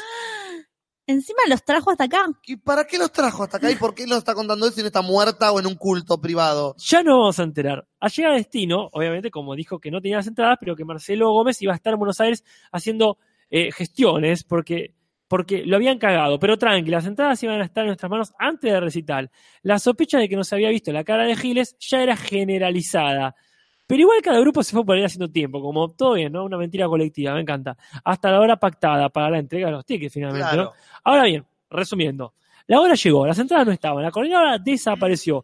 Algunos puteaban, otros lloraban, todo fue una confusión. Hubo quien pudo comprar en reventa gastando mucha guita extra. Mi hermana y su novio tuvieron mucha suerte y un tipo les regaló un pase de prensa y una pulsera VIP. Mm, esa suerte, esa suerte no es gratis. Por lo que pudieron ver algo del show de una ubicación de mierda y por separado. Al salir y dirigirse hacia los colectivos, se toparon con que a los choferes también los habían cagado. Pero con muy buena onda y profesionalismo, se habían quedado a esperar que todos volvieran. Qué bien. Fin. Después se investigaron en Córdoba. Hay una especie de eh, epílogo Sí. donde dicen que el tipo era alto estafador, que ya lo había hecho antes, que lo encubren porque tiene muchos años laburando en radio y respetado en el under. Gente, caen a trompadas a esta persona. Sí, mal. Así que no, no logramos mucho en cuanto a repercusión. Pero uno de los chicos laburaba con abogados y activó una suerte de demanda que logró que nos devuelva la plata. Genial. Pero el momento de mierda de la sensación de ser un idiota no te lo saca nadie. Es verdad, gente, Querosén, ¿El nombre cómo es? Marcelo Gómez, que hay muchos. Marcelo Gómez en Sí. Córdoba. En Córdoba. Es muy común el nombre encima. Sí, Marcelo Gómez puta. eh, eh, trabaja en radio en Córdoba. Sí, gente, no se deje, ya estamos en la época de las redes sociales. Scratch. Eh, Scratchen. A mí me acuerdo una, de Matías Borrazo, una un colega nuestro, eh, con que eh, estaba en San Luis. Ajá. Y cuando era adolescente lo habían cagado haciendo trabajo, me- lo negrearon en Sí. una feria que pasó por ahí. Pero pudo encontrar después al tipo, no hizo nada en Facebook, porque ya fue. Pero no, gente, no, no se dejen cagar ahora que estamos en el, en el- siglo de, de última. Scratchen por otra cosa, Claro. métanle ahí que también era nazi, no sé. Pero sí. Sí, eh, la vida. Cáguenle la vida, se lo merece, esta gente se lo merece. Por favor, por mí háganlo. Por, por eh, Basinger. Ah, sí, por sí. Eh, acá Mariela Urigoitea nos escribe y nos dice, hola chicos, cumplo con la consigna. La vez que me sentí estafada fue cuando me decidí a hacer mi primer compra online aprovechando un Friday Monday, o sea, un viernes donde todo sale más barato. Y me compré maquillaje muy caro, marca MAC, que estaba muy barato. Debí sospechar por esto, pero no lo hice. Me hice un reviaje para ir a buscarlo al correo y cuando vuelvo en el colectivo chocha con mi compra, abro el paquete y me doy cuenta de que el maquillaje marca MAC era re trucho. Oh. Para que se den cuenta, el maquillaje con el que juegan las nenas era de mejor calidad. Ay, no. Hice el reclamo al vendedor, que al ser un estafador, nunca me contestó. Eh. Hice el reclamo a la página por publicar ventas, de- eh, a la página que, que está para publicar ventas de gente que estafaba, y me dijeron que me devolverían la plata, pero yo les insistía que no quería la plata, yo quería el maquillaje, así como Bar quería su elefante. Después de una larga movida y de denunciar lo que pasó por todos lados, un día me encuentro un mail donde decía que la página ya me había mandado el dinero para que lo retire. Igual me sentí tan estafada que al día de hoy evito comprar por internet. Y el final feliz fue que con el dinero me compré entradas para ver el musical Drácula y tiempo después para mi cumple y sabiendo lo que me pasó, mi prima me compró el maquillaje MAC real. Eh, Más real. Eh, Mac real. ¿Quieren que hagamos el último? dale, Bueno, Voy aquí. voy allá. No tengo edad ni por venir. ese no ah, es. No importa, llego al tiro otra botón. cosa. Ah, it's a trap. ¿Por qué no? Y porque es una estafa, me suena como trampa. Ah, bueno, terminamos re bien. quedó el Ay, último. chicos, bueno, pero ya que No, cerramos este ya con lo leyó Casper. Sí, que pues es yo Ah, leí ya un- terminamos Que entonces. yo leí uno de por ahí, en realidad. ¿No había uno de Instagram? Tengo, claro, tengo uno de Instagram y también hay un par. el- Jorge quería mandar uno Ah, Ah. sí. y como nosotros tenemos, administramos la página, nos podemos enviar mensajes a la página, entonces lo tuvo Ah. que compartir este, lo compartió. Sí, Claro. sí, lo quería compartir. Eh, sí, está muy bien, así. Así con eso de no entiendo la tecnología, no Claro. puedo, no me deja, y en realidad todo para ventilar. Acá, ay, me olvidé de copiar el nombre, pero este me lo mandaron por privado, lo mandaron por privado al Instagram. Ajá. Ajá, ajá. Cuando era chico, iba a la primaria, jugaba y coleccionaba cartas de Yu-Gi-Oh! Yu-Gi-Oh. Yu-Gi-Oh! Gracias. Mi vieja iba a decir, oh, como que me quedó enganchada, oh, mi De vieja. Yu-Gi, obvio. Claro, de Yugi. Oh, mi vieja. Y se ponía shakespeariano.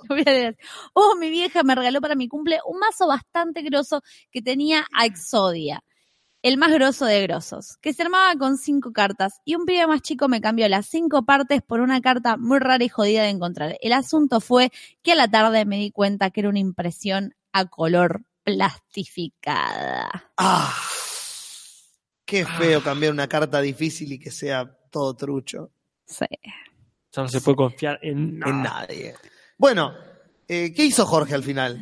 ¿Quieren que la leamos de la página de la comunidad? Y sí, sí, Sí, Jorge, Sí, sí, ya vamos a El hacerlo. fundador. claro, el fundador de nuestra secta.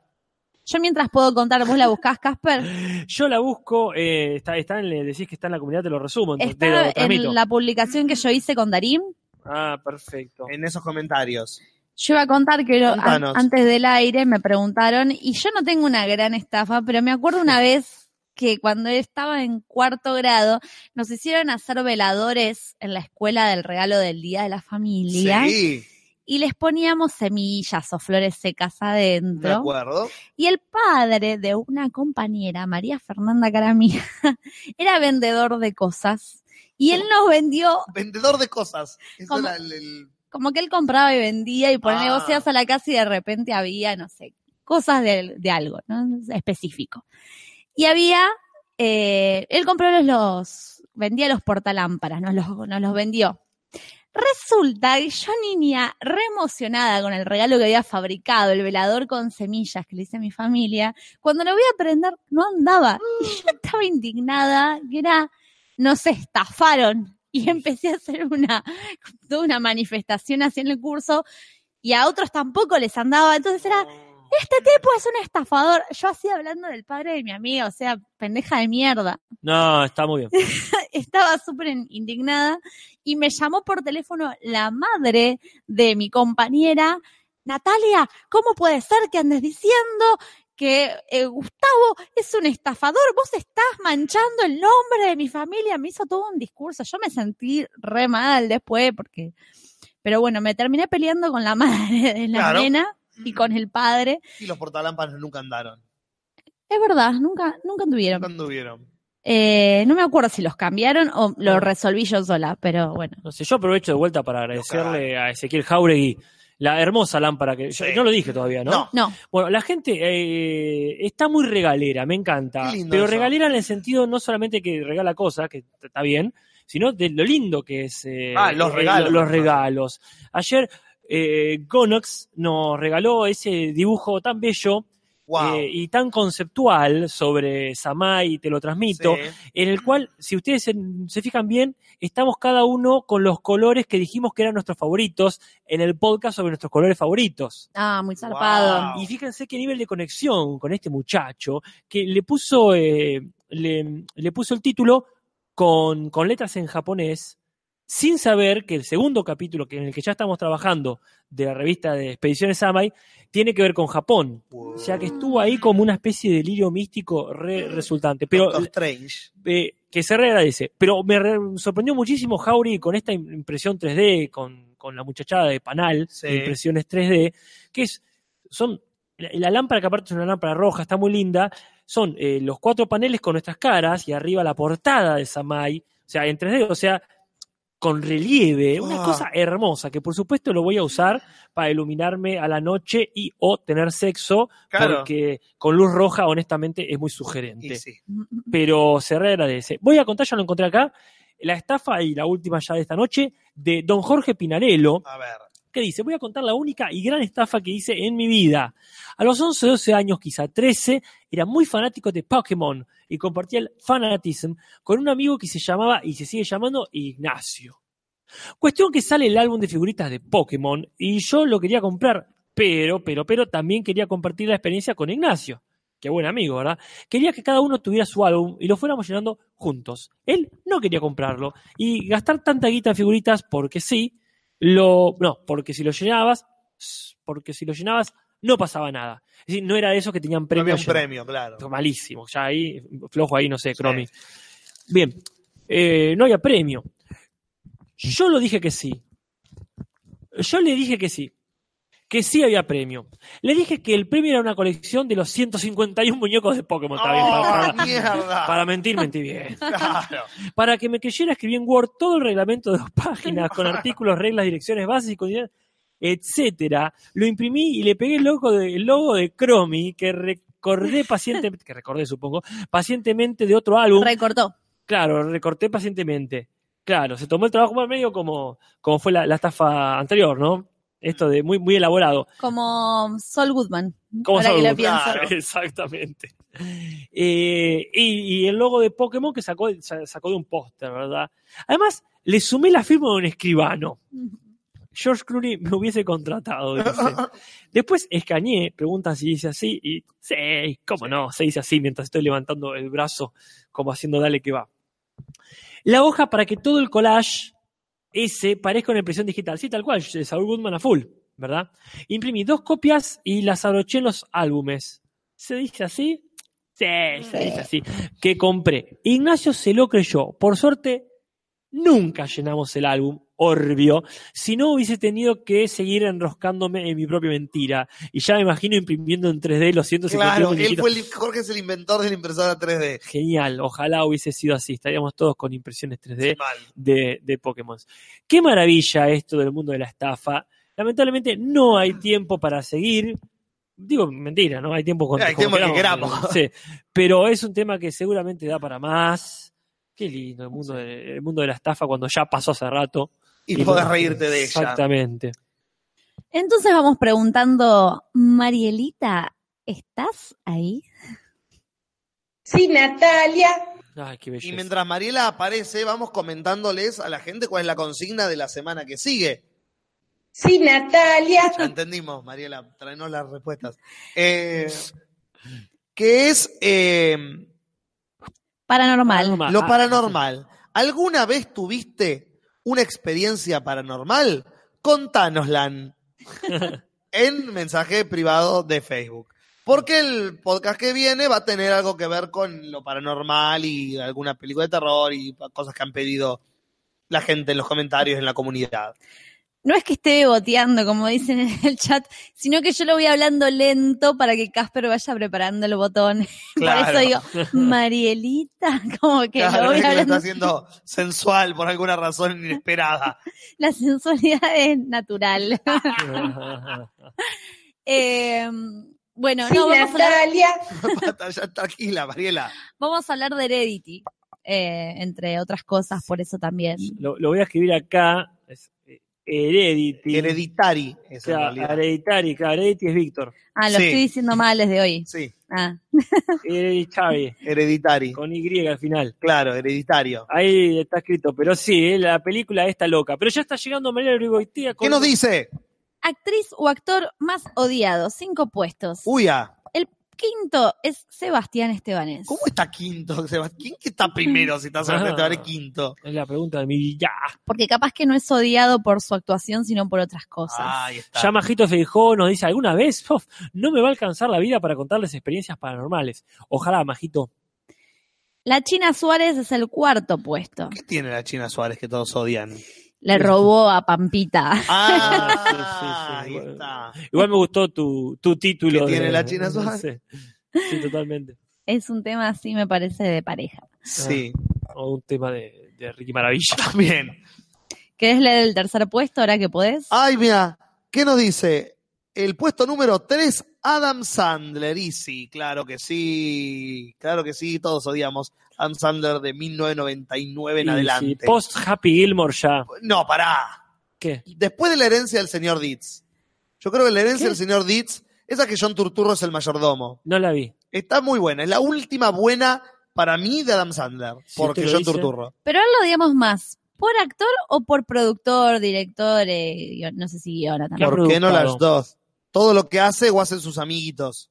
Claro. Ah, Este, porque quizás eso también. No, lo que- odio más por sus proyectos. Claro, por General, eso. La idea de Adam Sandler odio. Por eso digo, no tanto como actor, El me parece. Lo pondría en otra encuesta. El puesto 2 falta, pero tenemos el chat destacado. Tenemos, ¿O el, tenemos el chat destacado. Ah, por eso Ah. falta. Chat en directo. qué bárbaro. eso Igual la gente pregunta. ¿Y, ¿Y el, el puesto dos? 2? Faltó el 2, Mariela. El puesto 1 es Adrián Suárez. Ah, ya spoileaste. Sí, Ya igual fue. está bien. Ya, ya decir que es uno de los actores más odiados es algo bueno para Jan Suárez. Porque Sí. estás asumiendo que es actor, que obviamente lo es, en el sentido que practica la actuación. Pero en realidad ahí tendría que estar en la cuesta de cuál es el productor más odiado. No Claro. jodan. Antes, Claro. que, antes que cualquier otra cosa, eh, es chueco. Como lo mismo que Digo- pasa. Pero posta, es lo mismo que pasa con Adam Sandler, que eh, algo que iba a decir. Vimos eh, Hotel, la de. Ah, ¿qué onda eso? Rizoma, no, Rizoma Rizoma es es la otra. otra. Es Hotel de, de- de Host, De los de monstruos. Host, Ah, no. de Host. el anfitrión. sí. Ah, es lo peor que le pasó a la televisión. ¿En serio? Sí. ¿Tanto así? Ay, Lord Super tengo que ver ahora. Capricho de millonario. Sí. O sea, tengo mucha plata, voy a meter a todas las estrellas, entre comillas, de la televisión juntas. Eh, voy a hacer acá un musical, acá un sketch cómico, acá sí voy a hacer stand-up. Como así es todo. Ay, Dios. Eh, no, no, es terrible. Hay un cameo de Gustavo Bermúdez. Uy, qué fuerte. ni habla, ni habla igual. Ay, qué triste. Eh, pero no, es horrible, es, lo, es horrible. Bueno, vamos a terminar el posteo con el puesto número 2, que es Juanita Viale, Y sí. porque sí, todo lo que hace Juanita Viale da cáncer. La Universidad de Massachusetts lo confirmó. Mirá. Cada vez que actúa, te salen melanomas. Sí. Ah, nada de, sí, na- nada No. de carisma. Nada, esa no, es chica. una. He visto más carisma en un poste de luz Sí. que en Juana Viale. Tiene menos matices que Sebastián Estebanés. Toma, lo dije. Upa. Sí, Fuertes sí. palabras. Fuertes y desconcertantes palabras. Bien. No tengo más nada para decir por esta noche. Hay mucho, más, hay mucho más para decir, pero ya en clima de despedida, por supuesto. Sí. Yo antes que Juli lo diga, solamente voy a recalcar porque está, está eh, pasándose por arriba esta burocracia de responder las preguntas para entrar a la comunidad. A mí me encanta ver que son constantes las solicitudes para entrar al grupo de Facebook de la comunidad Te lo transmito podcast. Sí. Pero por favor, hay tres preguntas para que nosotros sepamos que la gente que viene en realidad no quiere entrar a cualquier otro grupo de Facebook. Fíjense, las preguntas son muy fáciles de responder. Cualquier cosa consulten, tienen mensaje privado, pero respondan LAN. Y mientras Casper dice esto, la gente nos está recordando algo que es el título. ¿Dónde está mi título? Es verdad. Así que a partir de ahora, mientras nosotros decimos alguna que otra boludez para llenar el vacío, Sí. tienen a partir de ahora un minuto, ponele, para tirar opciones. Y de esas elegiremos las que caprichosamente nos parezca mejor porque el podcast es nuestro. ¿Qué? Sí. A ver, ¿qué le parece la gente que de lo que salió hoy merece ser el título final y para el resto de la historia del podcast número 171 de Te lo transmito así nomás? Ya Mr. Prensa tiró uno que es magnífico. Acá Lumen creo que coincide conmigo. Despacito y 600 pesos. Yo creo que cerramos si el ponemos curso. el de despacito de 100 pesos nos llenamos de vistas. Denle, el, eh, denle los 10 mil dólares a esta persona. Porque el de la estafa de Franchile Brandoni, no, eso Leandro Coria sea más creativo que esa película, que es el que hubiese puesto, Claro. el que hubiese puesto Duprati Cohen. Te salió el profesor. Despacito, sí, claro. Despacito Si la de gente 600 dice, no, no, pesos, no. despacito de 600 pesos. sí, sí, sí. Este, ¿qué más? No, Está no, no. haciendo ese, ¿no? Chao, chao, chao, chao. Esto, esto se cierra acá. Listo. Despacito y 600 pesos. Qué buena frase, la Pero pará, de- pará. Volvamos a lo de anterior. Si queremos que escuchen de lo que hablamos, Ah. tenemos que poner de lo que hablamos. Ningún problema. Dos puntos. Mi obra maestra. obra maestra. Dos puntos. El de Despacito y no, ah, el de hay que ponerle. El de, el de mi obra maestra, dos puntos. Despacito y 600 Ya está, pesos. ya está. No tiene sentido y es fantástico. Pues conecta las dos ideas. Ya lo voy editando, mira. Sí. Sí, acá gracias a la gente que sigue tirando, 100 estafas que cambiaron el mundo, está muy bien. Eh, porque como clickbait dice, la 95 no la podrás creer. Es una buena estrategia. Yo Muy bien. mientras vos decís todo lo del final, yo voy editando el título. Muy bien, la gente ya nos dio el título final. Natalia lo va a poner, entonces, gente, póngale me gusta a este video que Natalia está editando. Póngale me gusta a la página de Facebook, te lo resumo y te lo transmito así nomás. Suscríbanse a los canales de YouTube de Te lo resumo, te lo transmito así nomás y el Cinso Podcast todos los jueves a las 7 de la tarde. Vayan a patreon.com barra te lo resumo y déjenos plata para seguir pagando entradas de cine para poder ver más bodrios argentinos o grandezas argentinas como El Ángel. Porque el cine argentino va y viene en un péndulo constante como la eh, eh, eh, espada de. Damocles Ah, pendiendo sobre nosotros y no sabiendo cuándo nos va a clavar y cuándo se nos va a quedar ahí arriba protegiéndonos. Eh, vayan a la comunidad Te lo transmito podcast en Facebook y como bien dice el señor Uncal, contesten las preguntas correspondientes y así pueden entrar a la comunidad, poner memes, dejar preguntas, hacer lo que quieran. Por la página de me gusta de Te lo transmito así nomás, nos pueden contestar la consigna semanal de alguna vez tuviste una experiencia paranormal. Pueden dejarnos también en los comentarios, no en el chat, en los comentarios qué les pareció este podcast, respuestas sobre lo que comentamos este día, no las respuestas sobre si tuvieron una actividad paranormal, porque no las vamos a leer desde ahí, porque se van a perder. Además, pues yo voy a contestar esos mensajes y me voy a encargar de no leerlos, pero sí de contestarlos. Eh, ¿Qué más? Vayan a Instagram, síganos en Ah. Instagram. Vayan a Twitter, contesten la pregunta de qué es su santo, cuál es el santo de su día en Twitter. Todo eso y mucho más Cada vez todo- más. cada vez más. Todos los martes a las 10 de la noche por YouTube. Gente, hasta la semana que viene. Hasta la semana que viene. Muchachada, un abrazo bien fuerte para quien lo esté precisando. Gente, nos vemos algún día y recuerden, no se suiciden, ni mucho menos. Te lo transmito así nomás. Buenas noches. Podcast en vivo en YouTube. Comunidad dichosa.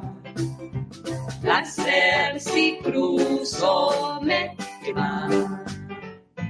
Hola, soy José Luis Centurión. De los hornos. Me llamo Joel, soy de Te lo transmito así nomás.